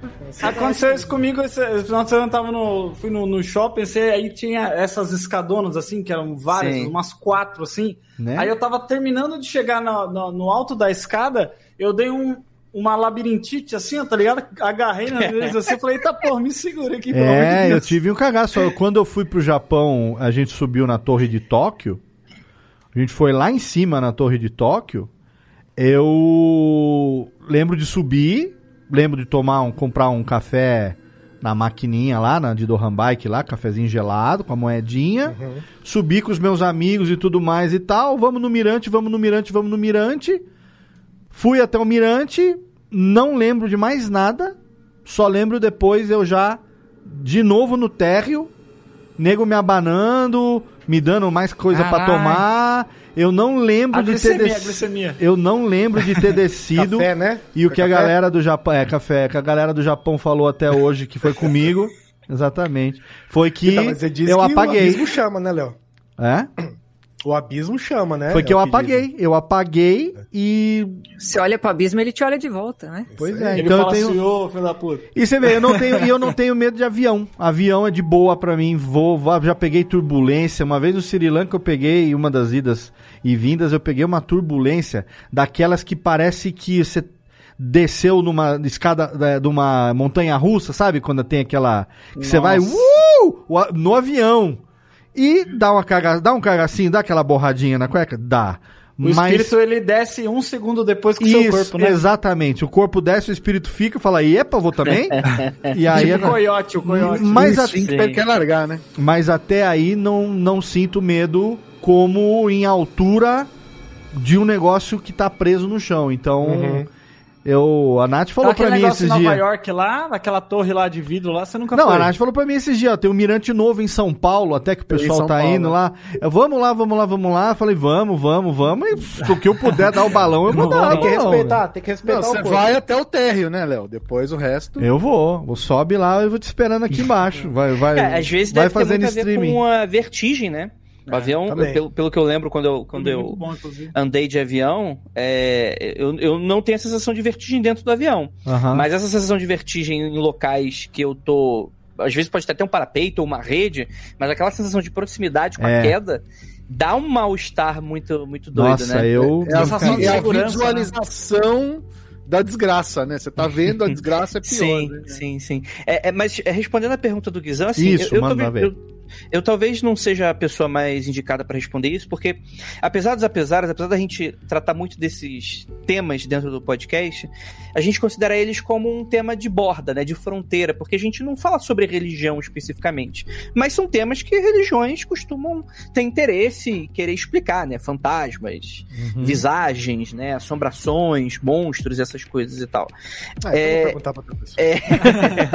mas não, mas- mas eu tenho uma opinião com relação a isso que é o seguinte: eu, como um agnóstico, eu que não tenho uma religião, mas que eu tô aqui, tô na pista para negócio, para as questões desse universo, eu tenho para mim que esse tipo de questão a gente primeiro precisa buscar no material antes de ir pro espiritual. Por que, que eu acho isso? Porque às vezes, a- às vezes a gente tem, tem umas pessoas que elas.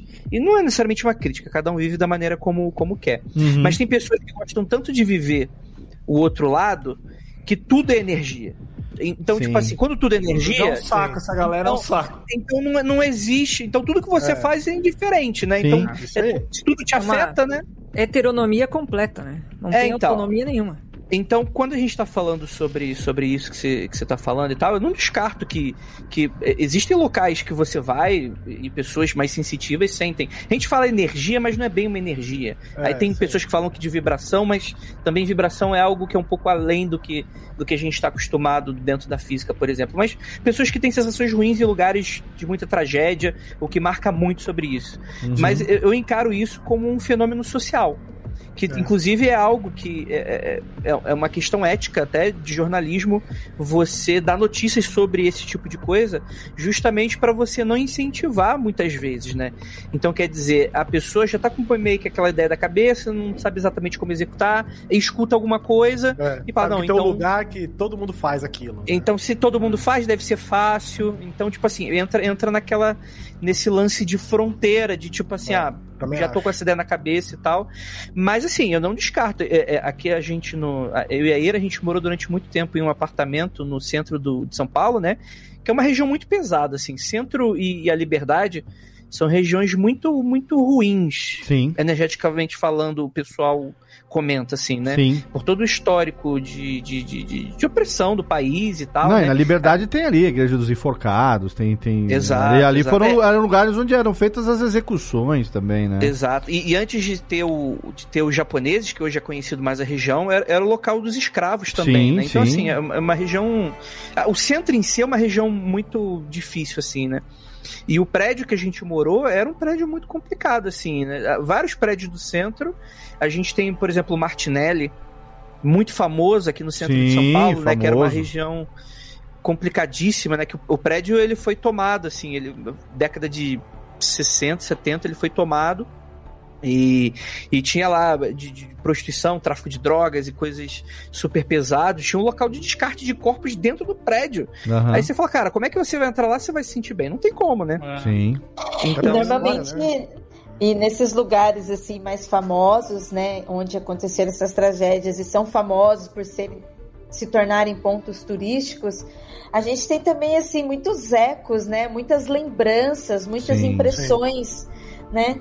Nem, nem às vezes a pessoa que não acredita ou não é médio, não, não sente, mesmo assim nesses lugares acaba percebendo, né, essas impressões que ficaram ali, né? Sim, com certeza. Gente, vamos pro nosso bloco de recadários rapidão aqui, que depois a gente volta para contar nossas histórias finais. Eu não ouvi ainda a sua história, viu, dona Ira? Dona Ira, eu quero ouvir a sua história aí agora na volta do bloco aqui.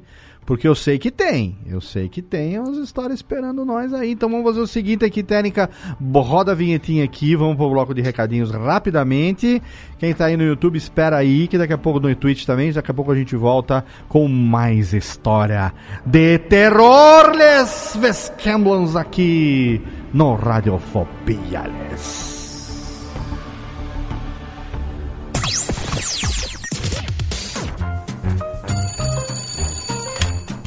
Alô, Alô, é, é da rádio, é? é da Radiofobia, filho. Então, é que sabe que eu mando carta pro programa toda semana, tem uns 10 anos já, mas ninguém nunca leu as minhas cartas, rapaz.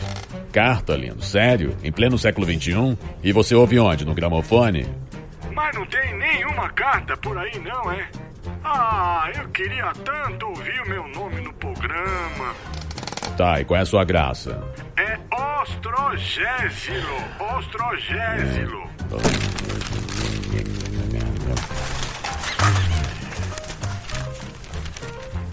Achei sua carta, mas vamos te chamar de Totô, tá?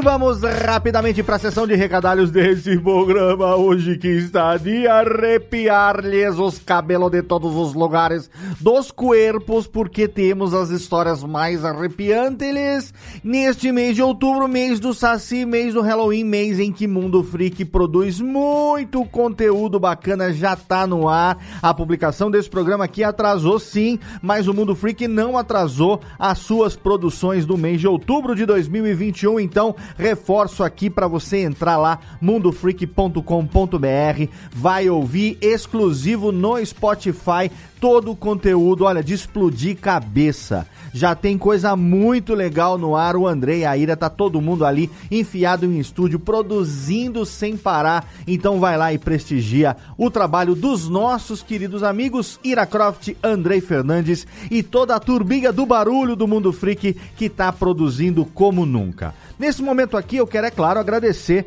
ao nosso parceiro de 11 anos de hospedagem, HostGator, um dos melhores serviços de hospedagem do mundo. É a casa dos sites da Radiofobia Podcast Multimídia, da Radiofobia Podcast Network, do curso de podcast.com.br que vem aí renovado em breve. Novidades, hein? Tem coisa nova chegando, tem coisa bacana sendo produzida e todos esses sites estão ali hospedados em HostGator que é um dos melhores serviços de hospedagem do mundo. Tem plano para todos os bolsos, para todos os projetos, para todas as necessidades e, é claro, dá até 60% de desconto para o nosso ouvinte através do link dedicado que você encontra em qualquer postagem lá no nosso site radiofobia.com.br barra podcast ou então lá no rodapé tem um banner com o Snap que é o jacarezinho mascote da HostGator. Clica ali e você vai ter até 60% de desconto no seu plano de hospedagem em HostGator. Tem novidade no ar, novidade para os adultos, hein? Se você é maior de 18 anos, você, assim como o Radiofobia, um podcast que você pode ouvir se você for menor, mas não pode consumir. Temos mais um conteúdo novo na Radiofobia Podcast Network. É o podcast O Mundo do Charuto, exatamente. Um podcast produzido com o mestre César Adames, que soma mais de 30 anos de experiência nesse mundo das bebidas, dos drinks, da gastronomia e também, é claro, do charuto. CesarAdames.com é o site dele, caso você ainda não conheça. Talvez, se você ouve o Radiofobia, você deve ter ouvido aqui a participação do César. Ele já teve com a gente falando de cerveja e charuto. E aí, eu também navegando por esse mundo charuteiro, tivemos a ideia e estamos agora produzindo na Radiofobia Podcast Network o Mundo do Charuto com César Adames, um podcast que está sendo publicado publicado toda segunda-feira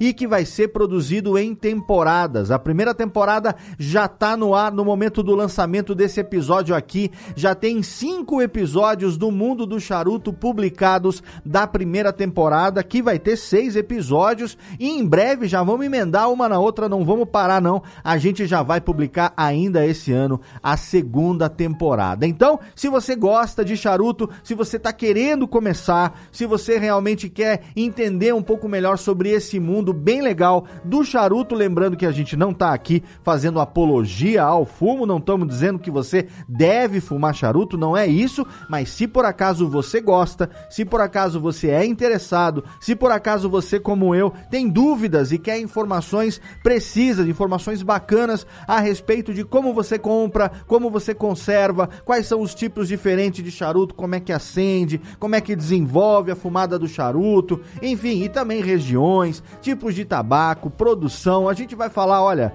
eu não vou dar spoiler aqui, mas na segunda temporada vai ser muito legal para quem gosta dos dois mundos, o mundo das bebidas e o mundo dos charutos. Então, se você curte, tá no ar o Mundo do Charuto, toda segunda-feira publicado no feed único da Radiofobia Podcast Network. Também tem o feed individual apenas do podcast que você encontra lá no nosso site e também, é claro, você pode ouvir o Mundo do Charuto no agregador da sua preferência. Então, se você curte, seja bem-vindo e se você quer aí galgar, se você quer trilhar a jornada do iniciado no mundo charuteiro, seja bem-vindo ao Mundo do Charuto com César Adames. E por último, mas não menos importante, eu quero aqui convidar você a participar do nosso grupinho no Telegram, grupinho Delicinha, o nosso grupinho de produtores, apresentadores e ouvintes dos podcasts da Radiofobia Podcast Network, um grupinho que você participa totalmente de grátis, não precisa pagar nada não, t.me barra Radiofobia Network, é só você entrar e participar junto com a gente ali, já somos mais de 280 malucos, entre ouvintes, produtores e os integrantes dos podcasts, trocando ideia ali no dia a dia, mandando meme, ó, tirando dúvida também sobre podcast, viu? A galera ali troca ideia, galera se ajuda, você também se participa do grupo, pode divulgar o seu trabalho, divulgar o seu podcast, enfim, ali você fica sabendo em primeira mão as artes dos episódios, quando a gente produz, quando estão ali prontas para serem publicadas também,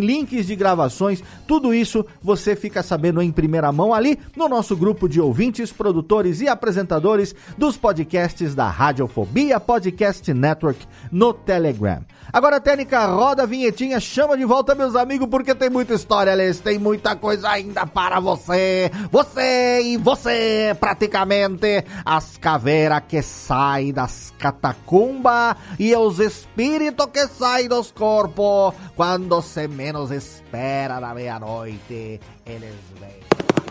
A radiofobia.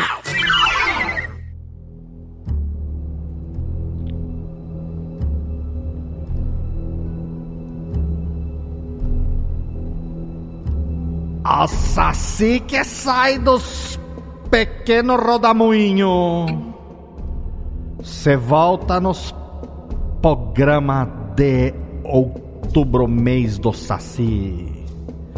Enquanto Guilherme Balde se esbalda com o Moscow Mule que ele fez ali, tá com o bigode É. e tudo. Tá fazendo inveja com esse Moscow Mule, hein? Tira o Pablo Danilo, reverb. Tira o reverb, técnica. O É, Mos- se esse cara tomando uísque, não sei o que, eu tô fazendo umas comunidades. Queria tomar um Moscow Mulezinho aí. Olha nós aqui, gente, no mês do Saci, falando de história de terror. Nem, nem toda história é tão terror assim, não é? A ideia não é história de terror, a ideia é história que dá um certo arrepio nos cabelos dos, dos- dos- das narinas. Né? Quem velho tem cabelo nas narinas, nas orelhas. Como nós, por exemplo. Cabelo, como diz grande Paulo Carvalho, cabelo não cai, cabelo migra cai do cabelo, daí fica com o peito parecendo um pullover com 50 anos, o Tony Ramos. E aí você arrepia quando ouve as histórias de terror. E aí nós temos aqui hoje uma casa cheia dos dos próprios Padre Quevedo. que isso não existe, é uma grande mentira. Viu, dona Jéssica Dalcin, você aí que bate um tamborzinho aí que eu sei com seus tarote. Menino do tarote. Menina do Esses tarot. dias, essa, é um dia Ou desses, enforcado. trocando Ou enforcado. é, imitações com Ah. o senhor Afonso Solano no, no WhatsApp. Olha aí que lindo. Mandei um, mandei um Paulo Coelho pra ele. Olha aí. Paulo Coelho. É, tá, tá, na- tá no campo da magia aí também. Pois é, quem diria ah, nossa querida Jéssica trocando imitações infames com o Afonso Solano pelo WhatsApp. Olha aí que ponto chegamos. Muito bem, temos aqui também a presença de Júlio Macoge, Alêndia, o homem que está esperando a estreia de James Bond. Graças ao bom Deus. Graças ao Bond, ah, graças ao Bond, Eus. Bond Bond. Eus. Bond Muito bem, Deus. obrigado, técnica. Não tem Moscow Mule pra mim não, né, filha da mãe? Mas tem a tirinha na cabeça. O menino do furico que se arrepia, menino Chester. A história mais macabra que eu já contei em toda a minha vida. A história mais furunculenta que já contou até hoje. Temos aqui, já falamos de ministro, de ministro Guilherme, de menino Guilherme. ministro Guilherme. A confusão é. A confusão é. Confusão ok. é justa. E temos o casal mais arrepiante das internet, Ira e Andrei, esses dois lindos. Andrei que quis sair na porrada com espírito. Não é esse aqui. Os anões estão apertando o botão errado. Para. Não é não. Briga É? espiritual. Os anões estão assim, ei, quero mais. Vai- Vai lá. Uma- Olha aí, dá risada também do espírito. Não, tá tudo errado aqui, essa É, técnica. assim como os fantasmas que estamos falando, as pessoas batendo palma também estão no planetário aí, no, no estúdio Também, também, também. Mas eu fui inteligente. Eu, fui- eu escolhi alguém que pesa menos que o Jeff pra bater. Boa, Olha aí, sim. é, É, bom que daí, é bom que daí até o soco fofinho que eu falei derruba. Exatamente. 28 gramas. 28 gramas é o peso do espírito humano. 28 gramas.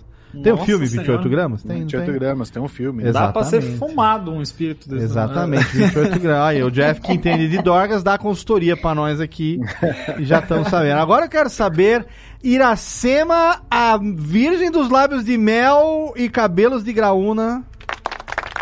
Não é de graúna porque está com o cabelo totalmente... Você tá, tá ruivo atualmente? Qual a cor do cabelo? Pois estou ruiva mesmo. Olha sou aí. quase ruiva. Está red, redhead. Olha aí. A nossa bruxinha de plantão Redhead aqui. Quero saber a sua história. E a gente sabe aqui, da época que a gente trabalhava juntos, que tem histórias que estão sempre presentes ali também nos podcasts. Inclusive, já fica aqui. Ira, faz aí o chiclinzinho lá do Mundo Freak, Mundo Freak Confidencial. Quantos podcasts estão na casa hoje lá, hein? Tem coisa pra caramba, hein? Olha, em mês de outubro vai ter conteúdo praticamente todo dia. Exatamente. Todo dia. Estamos a chamando vocês ter- porque em outubro é vocês que são os donos da internet. Né? Manda ticlin aí, gente. Tá aqui, Programa ó. a gente faz, agora tem que mandar o ticlin. Ah, é 21. o Alexandre tá falando aqui, é 21 gramas, não é 28 gramas. Errei por 7 gramas porque o meu espírito é gordo. Nossa, mas eu quero ver o fiscal de peso de espírito aí. É, isso pô. aí já dá, já dá tráfico de, de espírito. Exato. Ô Ira, mas fala pra mim, todo dia vai ter conteúdo entre blog, Instagram, podcast, como, como que tá aí a produção desse mês de outubro? Porque a gente sabe que por tradição lá no Mundo Freak, mês de outubro é um mês é onde saíram os, os audiodramas nos anos anteriores, né? A gente teve o do ano passado, como é que chamava mesmo da menina lá que eu esqueci agora? Da ve- Natália. Nata- Algo estranho com Natália. Natália. A minha namorada se chama Natália e ela ficou, ela ficou, você sabe, vislumbrada, des- deslumbrada com aquele podcast que ela ouvia e esperava. É muito demais esse programa. O que, que teremos Um esse beijo ano? pra Natália. Tem- manda um beijo aqui, Técnica, pra Pras Nath. duas, né? Para as duas, Natália. A minha tá aqui, tá aqui comigo, passando passando o mês aqui comigo. Daqui a pouco está mandou foto aqui no grupo já, dizendo que está ouvindo, mandou beijo para vocês. Ai, que Beijo. linda. Mas o que que nós vamos ter agora em outubro, Ira? Conta pra nós Pois aí, é, sem gente, dar spoiler, ó, se você um- não quiser, claro, né? Vai ser o mês todo, conteúdo todo dia, dividido entre podcast e lives no Instagram. Então a Boa. gente vai estar focando né, nessas duas mídias. No podcast a gente vai ter Mundo Freak saindo semanalmente. Já é, já temos de mistérios, mas a gente vai focar muito mais ainda no horror. Então toda semana tem Mundo Freak Confidencial saindo na quinta-feira. Uhum. É, também tere- temos um Cadáver Ouve podcast e no mês de outubro vai sair toda sexta-feira com o tema de arrepiar os cabelos de qualquer parte do corpo. Um Cadáver Ouve Podcast é uma referência a um Cadáver Ouve Rádio da coleção Vagalume dos anos 80? Claro. Maravilhoso. Olha Sim. aí, peguei. Só os, tem que- os velhos pra pegar as referências. Adoro. Era, tem, inclusive, tem aqui na minha estante. Aqui um cadáver rádio está Muito do lado bom. do escaravelho do Ai, diabo legal. e do estranho caso da borboleta tíria. Estão aqui na minha coleção Vagalume. A gente tem também essa edição É. maravilhosa, maravilhosa. que mais, Irã? É, aí teremos dois especiais. Eita, dois Lelê, especiais. Sempre uma expectativa.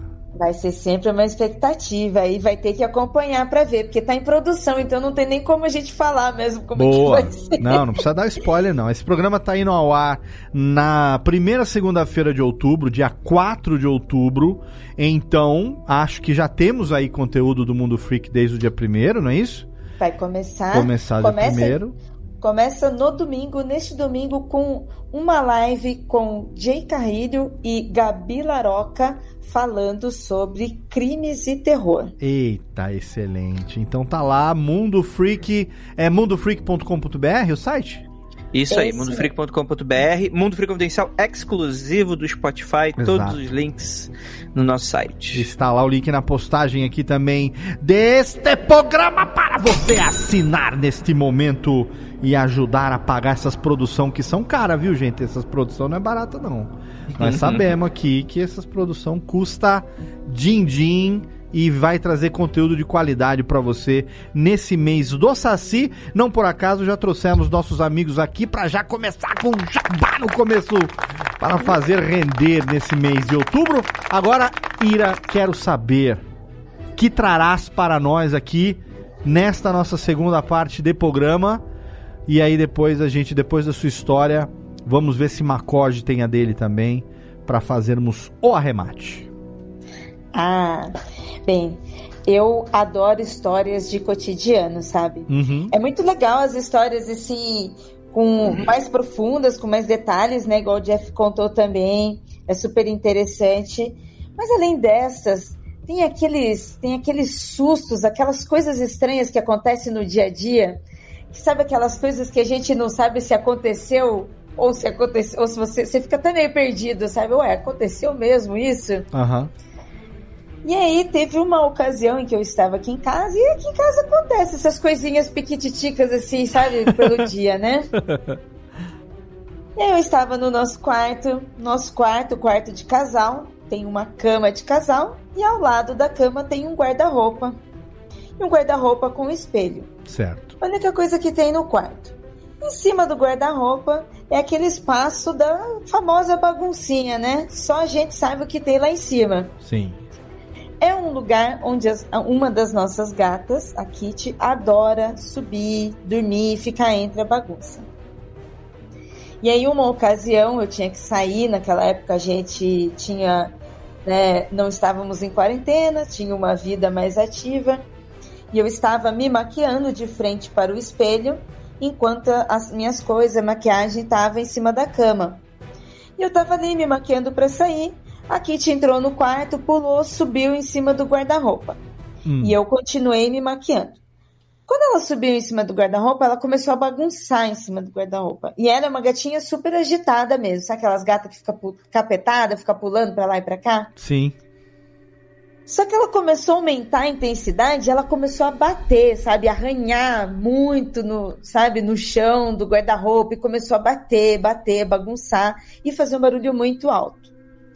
Muito alto, não, não para que o, o vizinho escutasse, mas eu estava escutando com muita clareza que ela estava quebrando as coisinhas que estavam ali em cima. E quanto mais eu brigava com ela e pedia para ela descer, mais ela arranhava. Parecia até criança teimosa, sabe? Que você briga e faz mais. E começou a arranhar, começou a bater no guarda-roupa. E aí eu já comecei a ficar com pressa, já comecei a ficar nervosa. Até que eu fiquei muito puta, bati o pé no chão e dei um grito com ela: desce daí agora! E virei para pegar a minha sombra em cima da cama. Quando eu virei, ela estava dormindo no, na cama. Eita. Eu saí do quarto gelado. Eu saí de frio, de resinha também, viu, Jéssica? Eu saí de resinha, fui saindo do quarto e deixei pra lá. Fui pra rua fazer o que eu tinha que fazer. Caraca. Que. Porque numa Então, hora dessas, o que, que você faz, fazendo... entendeu? Era o gato que que tava fazer. fazendo o bagulho de sair do corpo, é isso? Não é mesmo? Projeção, Projeção projeção. astral. Projeção felina. Projeção gatal. Fez o exercício que nem o Jeff, só pode. Eu fico feliz até que seja isso, viu? Porque Não, eu é- não faço a mínima ideia do que, do que era. É muito bom a gente ter gato, porque pode ser um fantasma, é e você fala, dele. foi o gato. Foi o gato. Você não duvida que foi o gato. Foi o gato. Caraca. Eu já tive uma situação parecida que foi isso. é, passou como se fosse. Vocês talvez lembrem aquela cena do, do Doutor Estranho em que ele tá brigando dentro do hospital, mas Sim. é só aquela, aquela maquinário de hospital batendo e tal. A gente não Sim. enxerga, né? Sim, sim. Isso aconteceu aqui em casa, do- em alguma coisa que aconteceu lá no quarto da minha filha. Tem uma filha de 17 anos. Poltergeist? tipo um poltergeist, mas assim, ó, é, a sensação, a impressão que eu tive é que essa coisa tava passando aqui por dentro de casa, pegou um atalho, pegou um caminho e passou por aqui. Foi um negócio que mexeu, tipo, bateu numa mesinha de cabeceira que ela tinha, uma mesa pesadíssima, Aham. que simplesmente ladeou assim, balançou e como se fosse um vento, mas um vento fazendo curva dentro de casa com as janelas fechadas. Impossível, um vento não ia mexer com aquilo ali. Sim. Tinha livros na base da mesa de cabeceira, não, ia- não, ia- não ia sacudir desse jeito. E veio essa, esse movimento veio na sequência pra cozinha e derrubou de cima do armário da cozinha umas coisas que estavam ali, uns, uns potinhos, umas coisas que não. E a gente só viu que isso passou por dentro. Quando a gente se deu conta, já tinha passado. Aí você olha e diz: Ok, vou seguir com a minha vida, porque é o que dá pra fazer. Você não fica pensando muito. Que coisa estranha, né? É? São É isso aí. do cotidiano, né? Do nosso dia, do nosso dia a dia, né? Mas As como co- gosta de dar essas- preju esses gatos, esses espíritos? Derrubando as coisas, caso dos outros. Quebrando tapoer, né? Ninguém entra e invade casa sem uma alma lavar uma louça. Não, vem aqui pra derrubar. Como a, como a Jéssica mesmo tinha citado o Ghost no início do programa, né? Vocês lembram daquela cena em que assim que o Sam, assim que o Sam desencarna, né? E aí ele tá aqui perdido, e aí o outro fantasma vai ensinar ele a empurrar o copo, sabe? Uhum. É, umas paradas assim, né? Só que naquele dia, se eu não faço a mínima ideia do que seja, gente, porque realmente é, eu sou muito curiosa. Da mesma forma que o Léo contou a história com o avô dele, em situações que eu já tive assim, eu sou. Eu sou eu fico mais calma também, sabe? Quando é uma- algo que você acredita, que você tá vendo, que você tá sentindo boas vibrações, você fica mais tranquilo. Sim. Dá um medinho, né? O fofossusto, ele dá um medinho, mas você fica mais O tranquilo. susto é ótimo. Mas quando acontece algo assim, inesperado, tipo, é sem explicação mesmo, porque eu não, eu não acho que era um fantasma. Até porque que um fantasma ia estar em cima do meu guarda-roupa arranhando Sim. e quebrando as minhas coisas, né? Com tanto lugar, com tanto lugar pra estar em casa, né? Né? Não, Jamais saberemos, né? Mas por que, que ele não estaria? Exatamente. Sei lá, Ah, então, mas ó, isso que a Ira, isso que a Ira tá falando, você imagina, é muita sacanagem, é muito, mu- imagina no mundo espiritual ali. É os zombeteiros, é os Não, não, não, o cara desencarnou. Patrick Swayze desencarnou, ele queria viver com a Demi Moore, mas não rolou. Desencarnou e tal, ok. Primeira coisa que o espírito tutor dele ali vai ensinar é: Irmão, vem cá, bota o reverb aqui. né? Vem cá, que você precisa aprender a mexer o copo. que isso aqui é útil pra cara. Porque agora que não tem mais o corpo material, nós vamos trollar bonito. E você precisa aprender a mexer o copo, querido. Ah, ô Léo. Você Alguém imagina sabe- o alguém precisa- treinamento. Alguém precisa brincar no- naquela mesa Ouija lá, como que é o nome? Oh, nem Ô, me fale que eu tenho um sabe- cagaço sabe que- disso, cara. Eu Você sabe também. que tem uma. Tem uma tem- dizem aí por aí que, que os fantasmas zombeteiros, né? é Dessa galera aí que. Eu não, não sei se eu posso falar isso aqui nesse horário. Sei que é, puxa, Mas é- disse que quando você boceja, o fantasma coloca Ah. o firo-firo na sua boca. Olha aí, menino Jeff tá fazendo a folga do Thiago hoje. Muito bem. É o boqueteiro de Jeff fantasma. começa a piada e fica com vergonha. É que eu fiquei com vergonha, eu fiquei com vergonha. O Jeff ficou com piada, com, com sou vergonha de muito- contar a piada do boqueteiro fantasma, é isso? Isso, bote- boqueteiro, fantasma. isso aí. Boqueteiro além. Aquele filme com o Nicolas Cage, o Boqueteiro Fantasma, não é? Não era boqueteiro? Não, é motoqueiro, pô. Eu tô meio ruim pra Ai, cara. Todo, todo mundo segurando o bocejo agora. o- Boqueteiro Fantasma, o espírito da vingança, é o segundo filme. Ô, Macorde, tem história ou, ou não? Olha, eu sou um cara que eu fujo, fujo do medo. Tá. Eu, eu, eu realmente, eu, é, eu, eu tenho... Você foge do medo como o diabo foge da cruz. Exatamente, É. exatamente. né? Mas eu tenho duas situações de vida que eu, eu não posso. Uma, uma delas eu não posso atrelá-la a espíritos, né? Sim, É, ouviremos. Que é, foi uma situação de medo dentro da minha casa, né? onde você tem, de repente, você tem um desmantelamento de alguma coisa que tinha conteúdos. eh, Eróticos, não. Tinha. Não, não, eróticos não. tinha eh, os famosos pirex e etc, né? E aí dá Ah. aquela quebradeira toda no chão, né? Ah, não E era o você- espírito zombeteiro, era o espírito carpinteiro. É, pode ser, pode ser. E, e- e era uma prateleira muito bem fixada que de repente caiu e isso foi assim na alta madrugada. Tá, tá se pendurando lá. Você Eu já- falando eu- isso me lembrou, acho que eu vou até fazer um, no vitrine do programa. Me lembrou aquela foto do prato de Schrödinger. Ah, esse é, maravilhoso. Que tem um armário de vidro, uma cristaleira, que tá com os pratos tudo assim na porta. Você não consegue vislumbrar como que o cara vai tirar aquilo dali. Então ele é, É. o prato de Schrödinger. Ele tá lá dentro e ele já está quebrado e não está ao mesmo tempo. Ao mesmo tempo, exatamente, exatamente. Então você tinha lá a cristaleira que se desmoronou-se. E eu, eu tenho outra Era noite? Era noite? É, no, o meu caso? É. Mas na alta madrugada. Nossa, Na aí- alta madrugada. Ah, E deve aí- ser o espírito que foi tomar água na, na bica lá no, no, no- no galão. Que a hora que você tá Nossa. 3 horas da manhã faz aquele tiblum. Nossa, olha, é um negócio assim absurdo. Foi, uma- foi, um, foi um cagaço. Foi realmente um É, cagaço. é geladeira até frost free. Até eu chegar onde tinha acontecido, né? Não que a minha casa seja grande, mas assim, até eu ter, até o meu esfíncter voltar ao lugar, para eu chegar até onde aconteceu aquilo, né? Até ir de marcha atlética lá, né? Já tava. É, exatamente. E eu tenho uma outra situação de medo também, que é muito comum em filme, é até tirada de sarro, né? Mas isso aconteceu comigo mesmo, tanto quando eu vejo hoje, Hum. eu nem. é, eu nem. é, não, não que eu não ache graça, mas enfim, Ah. é, eu não acho que não pode acontecer, que é assim, né? Não sei se alguns de vocês aqui tão, estão acostumados a ir em camping, etc. Fui muito ao Nossa, camping quando era mais suporto. jovem, né? Quando era mais jovem, minha primeira casa própria foi uma barraca, eu e a minha esposa, etc, né? E aí estamos lá numa madrugada, né? Já dormindo, né? Descansando e etc. E ouvimos passos, né? Não era o Zé E, Colmeia. é, não era o Zé Colmeia e, bom, e, embora fosse um camping que tinha mais gente e tal, mas não tava lotado e tal. O tipo E de aí- urso que tinha lá era outro.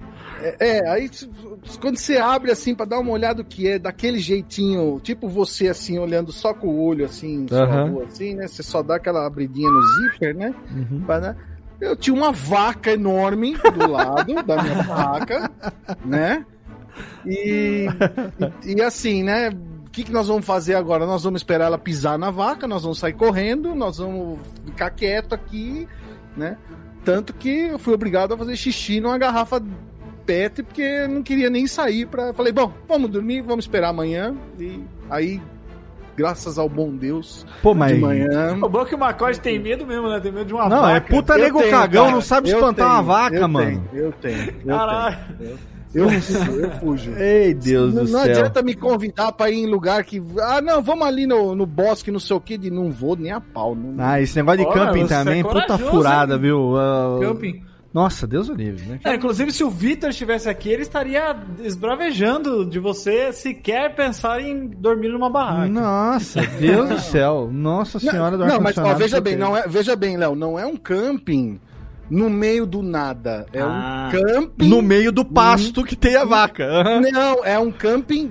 É é um camping, é, vamos dizer assim, Gourmet, profissional. Profissional. Gourmet, entendeu? porque a vaca era Angus, né? Gramadinho, gramadinho, entendeu? É pra outras pessoas também. Tem banheiro, olha, tem banheiro no camping, entendeu? É, o Cara. camping é de camping de futebol. Pra ficar. Valeu, Jeff, obrigado. Só pra eu ter que apertar o botão aqui. Eu dou trabalho pra técnica. O- é, sim, sim, tá certo. Mas o. o- Ó, eu não vou nem falar nada, viu? Porque pelo preço de tudo aí desse camp, só a gasolina pra chegar lá, pagava um hotelzinho três estrelas suave, banho quente. Mas, Léo, isso aos 20 anos, eu não pensava assim. Hoje Ah, é isso, não, não, né? não. Mas 20 era mais anos, difícil né? pra Entendeu? vaca, né, Léo? Va- o difícil pra vaca é ir hotel regular, aquele negócio que uma É. torneira é quente, a outra é fria. Imagina. A patinha não tá ajeita, né? Não consegue segurar direito aquilo ali. Olha, gente, pra gente chegar aqui no final, eu sei que a menina do pentagrama tá guardando uma história pra nós aqui. E eu Oh, quero Deus. ouvir porque ela tem uma compilação Manda a Season 2 aí do... que ela fez ali das, das, das histórias da boca do monte de arrepiar o, cu- os cabelos da boca do, do, do brioco do Jeff. Do Toba. Entendeu? Da bo- a boca do monte que se arrepiou ali é outra a boca do monte. Mas essas, mas essas do- da compilação é que elas não. É, é tudo história tipo lenda urbana, assim, são coisas Mas não. ninguém nada falou que tinha de que verdade, ser. Mas ninguém nada. falou que tinha que se ser. Ninguém falou que tinha que ser real. Ou você acha que o Andrei foi socar o espírito de verdade? Ah, fala aqui pra, pra cima de Mauá, não, né? O André é escritor, ele inventou tudo que ele o contou André, até é um- agora. o André é um criativo, criativo. Tirando o demôniozinho que ele guarda na carteira, que é aquele com cabecinha de fogo, aquele é, é, tirando aquele Na demônio garrafa, na garrafa, sa- isso, exatamente. O curupira, saci curupira demoninho na garrafa do, do coisinho, mas a, Je a ô, Jéssica, conta uma que você acha que é não importa se é lenda urbana ou não, se é verdade ou não, não importa.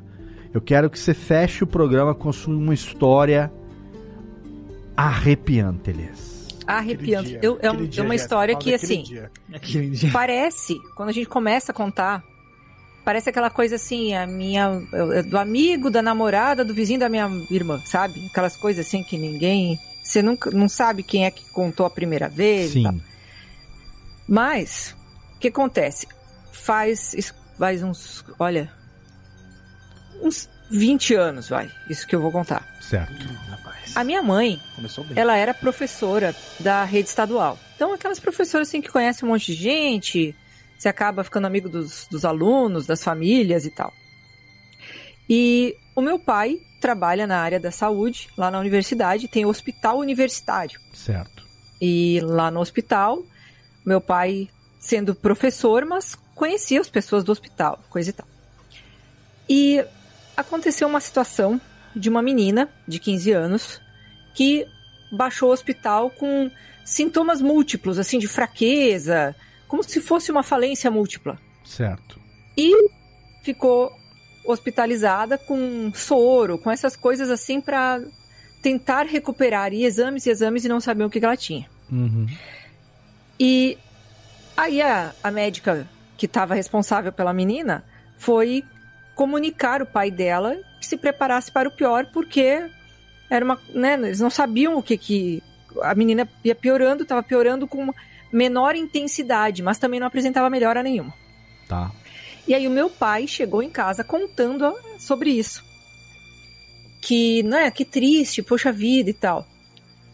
E quando a médica foi falar para o pro pai da menina essa situação, o, o pai se mostrou muito resignado e disse assim: é, Doutora, eu já sabia que isso ia acontecer, porque a minha esposa teve problemas gravíssimos durante a gestação e essa, essa menina não era para ter nascido. E nós fizemos uma. Não sei, uma. Ele não sei o termo que ele usou na época, mas ele disse: nós contatamos uma entidade que se comprometeu de que a filha ia nascer, que a minha esposa não ia morrer, mas que ele ia buscar a filha em 15 anos. E aí a médica falou: é. E a médica disse: não, o senhor não, não pense nisso, né? Nós, nós aqui na equipe continuamos fazendo ah, os nossos esforços, né? Mas a gente sabe que às vezes o pior pode acontecer e tal. E ele disse: não, não se preocupe. Eu, claro que na época pensei que ia estar fazendo melhor, mas minha esposa está aqui do meu lado, e se tiver que ser, é isso aí, a menina tá- tava, tava comprometida mesmo. E o meu pai chegou contando isso em casa. E aí a minha mãe disse: Mas então, essa menina é a filha do não sei quem. A minha mãe sabia quem era. Porque o irmão da menina já tinha sido aluno da minha mãe. Então, assim, ó, são coisas que eu vi na minha frente na hora da- do almoço, assim, na mesa. A minha mãe dizendo: Eu sei quem é essa menina. E eu sei quem é o irmão dela. O irmão dela veio contar isso essa semana lá na escola. Foi lá nos visitar, disse que estava com saudade e veio dar satisfações do porquê que a menina tinha sumido das aulas. E, e o que. E aí, eu acho assim, a minha, minha impressão é que é a história, ela só nesse. Só até aí ela já tem pano pra manga. Sim. Porque é uma situação que eu vi de fontes fidedignas Sim. a informação se cruzando. Só que a partir daí tem aquele, aquele ditado que diz que quem conta um conto aumenta um ponto, né? Claro. E eu penso que alguém pode ter se impressionado com essa primeira narrativa, porque dias depois a menina realmente veio a falecer. E daí a enfermeira que estava cuidando da, da menina lá na ocasião, porque você tem que fazer medições, tirar temperatura, de tempos em tempos uma enfermeira ia no quarto. Sim. E a enfermeira em questão disse que ao expirar, né, ao dar, eh, ao vir a falecer, ela estava lá manipulando a menina, vendo temperatura, sei lá. A menina sentou na cama, falou com uma outra voz, dizendo: desistam, porque esta situação já está resolvida. E a menina faleceu. E a enfermeira saiu falando que presenciou isso e tal. Então, isto eu já não sei. Quem é a enfermeira, é- mas assim, ó, correu a história pelo hospital da menina que falou com outra voz e que tinha testemunhas e tal. Mas eu confesso que só a primeira parte ali, que é o que dá pra se dizer que vieram de fontes venéreas, como Fontes você venéreas, disse. fatos venéreos. Vai ser fácil Já pra dormir estaria hoje, aí, né? Vai ser Nossa, essa é uma delícia, né, gente? Ai, que gostoso.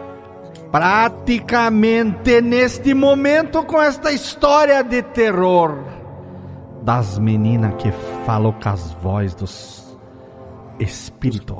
Tô indo assistir Ursinhos Carinhosos Vamos agora, tá, gente? terminar aqui que está passando. lá no Robert Johnston lá, Vamos ver a reprise dos Smurf agora para dar uma alegria no coração da gente. Então, você querem uma história mais fofa do sobrenatural? Tem também. Pra não terminar nessa vibe. Não, vamos sabem. terminar assim, se cagando mesmo. vamos terminar, vamos deixar pra parte 2. Vamos terminar, porque de, de- de fofo já basta nós. Nós somos tudo muito fofo já no dia a dia. Já basta demais essa história. Então vamos aproveitar para já agradecer. Porque é assim, viu, gente? Contamos história. Agora nós vamos ali tomar um. Tomar um como é que chama o negocinho pra dormir? Que dá um. Que dá um baratinho? Porque. Frontal, frontal. Zopidem. Vamos, to- é qualquer coisa ali, vamos, vamos, como diria o Jeff, vamos fumar uma pedrinha de crack e já voltamos. Então agradecer da, que, por ela que vai fazer a gente dormir hoje com as hemorroidas na mão, menina Jéssica, obrigado. Ah, boa noite pra todos vocês. Que seja Durmam bem. tão boa Também. pra Nesse você. momento, a Jéssica levantou da cama e disse em outra voz: Durmam bem. É, tem aqui, ô, cadê, Tênica? Tem, tem a Zoraide aqui, cadê a Zoraide? Zoraide, não tem Zoraide? Eu não ia fazer, cadê? Alô? Ah, alô? Cadê o efeito? Efeito, é esse aqui? É esse aqui o efeito? Deixa eu ver. Ah, é esse aqui. Oi, tudo bem? Olá, gente, tudo bom? Chegamos, olha só que maravilha. Eu vou, vou colocar o efeito só na minha voz pra gente fazer aqui um encerramento. Vamos encerrar o programa com a voz de Zoraide. Você é uma sensitiva, Zoraide. Você entende de ufologia, Zoraide. Você sabe que não Tá pode parecendo o brincar trote, o trote da Bina. O com trote as da coisas do outro mundo, Zoraide. Zoraide, não brinque com as coisas. Eu posso mudar minha voz, Zoraide. Eu posso falar com uma outra voz, Zoraide. Eu Aí é testemunha do Fantástico. Voz de pato da testemunha do Fantástico. Oi, gente, tudo Parecendo bem? aquela baratinha, filha da puta. Sabe quem que é isso aqui? Isso aqui é o Sabichão e Sabichovski contando as histórias da moda pra você. Muito obrigado. Voltando agora aqui no estilo Darth Vader. E aí, Luke, beleza? Eu sou seu papai. Obrigado também, menino Macoge, pela presença. Vou terminar assim hoje o programa. Obrigado. Léo, Muito obrigado. De nada. Fazer um jabá. Estamos no Faz aí do Bonde Bondcast. podcast de 15 em 15 dias. E também Hum, é, descobriram que eu O faço podcast e agora eu sou o host do podcast da General Electric do Brasil. olha esse aí, aqui. antes de comprar, veja bem se é GE. Eu lembro desse... É, eles desse me escalaram lá pra fazer isso. Já temos aí alguns episódios. Só procurar só no Spotify. GECast. GeoCast, jingles inesquecíveis com Lula Vieira. Muito bem. Obrigado, Macoge. Me chama pra gravar o programa do novo James Bond. Assim que sair. É, eu vou ver só no Quarta-feira na. Premiere, inclusive.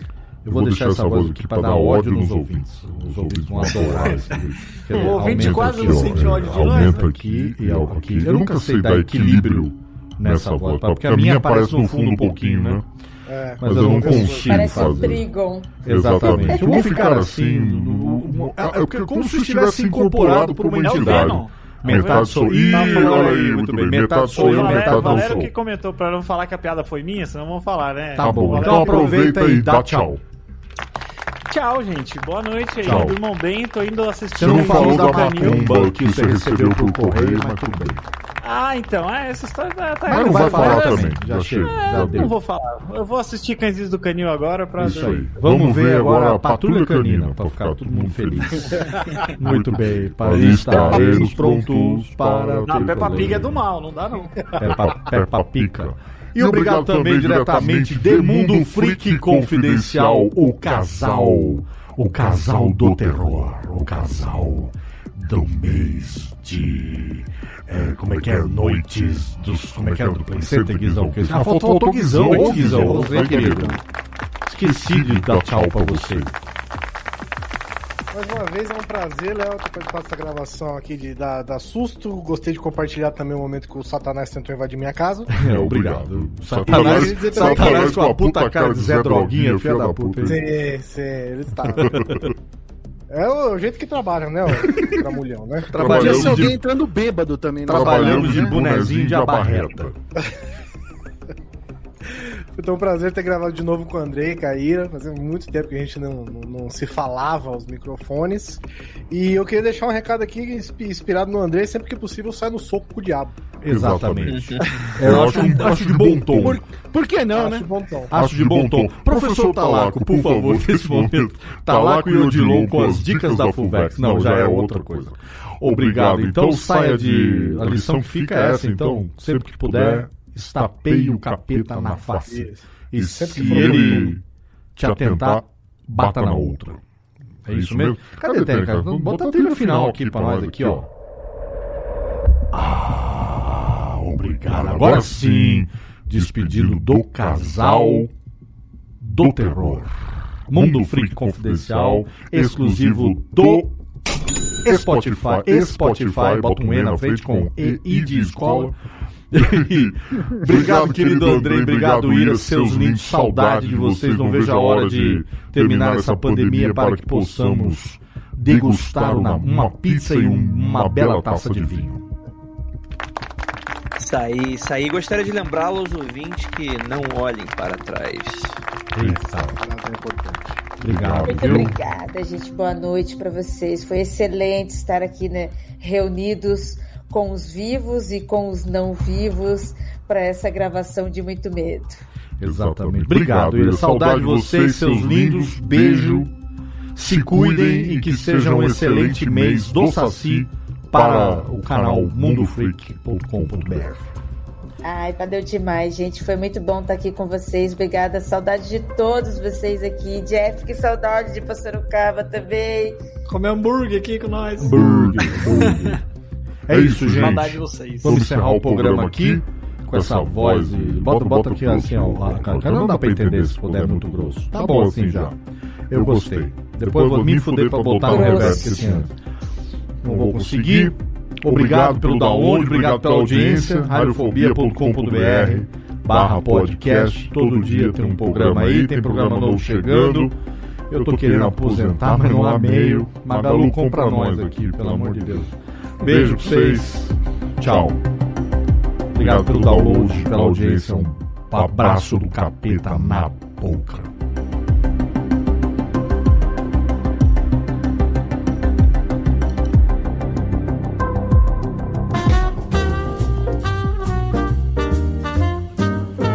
Esse podcast foi produzido pela Radiofobia Podcast Network. Acesse radiofobia.com.br barra podcast para conhecer e ouvir todos os nossos programas. Ou assine no seu agregador de podcast preferido. Esperamos você no próximo episódio.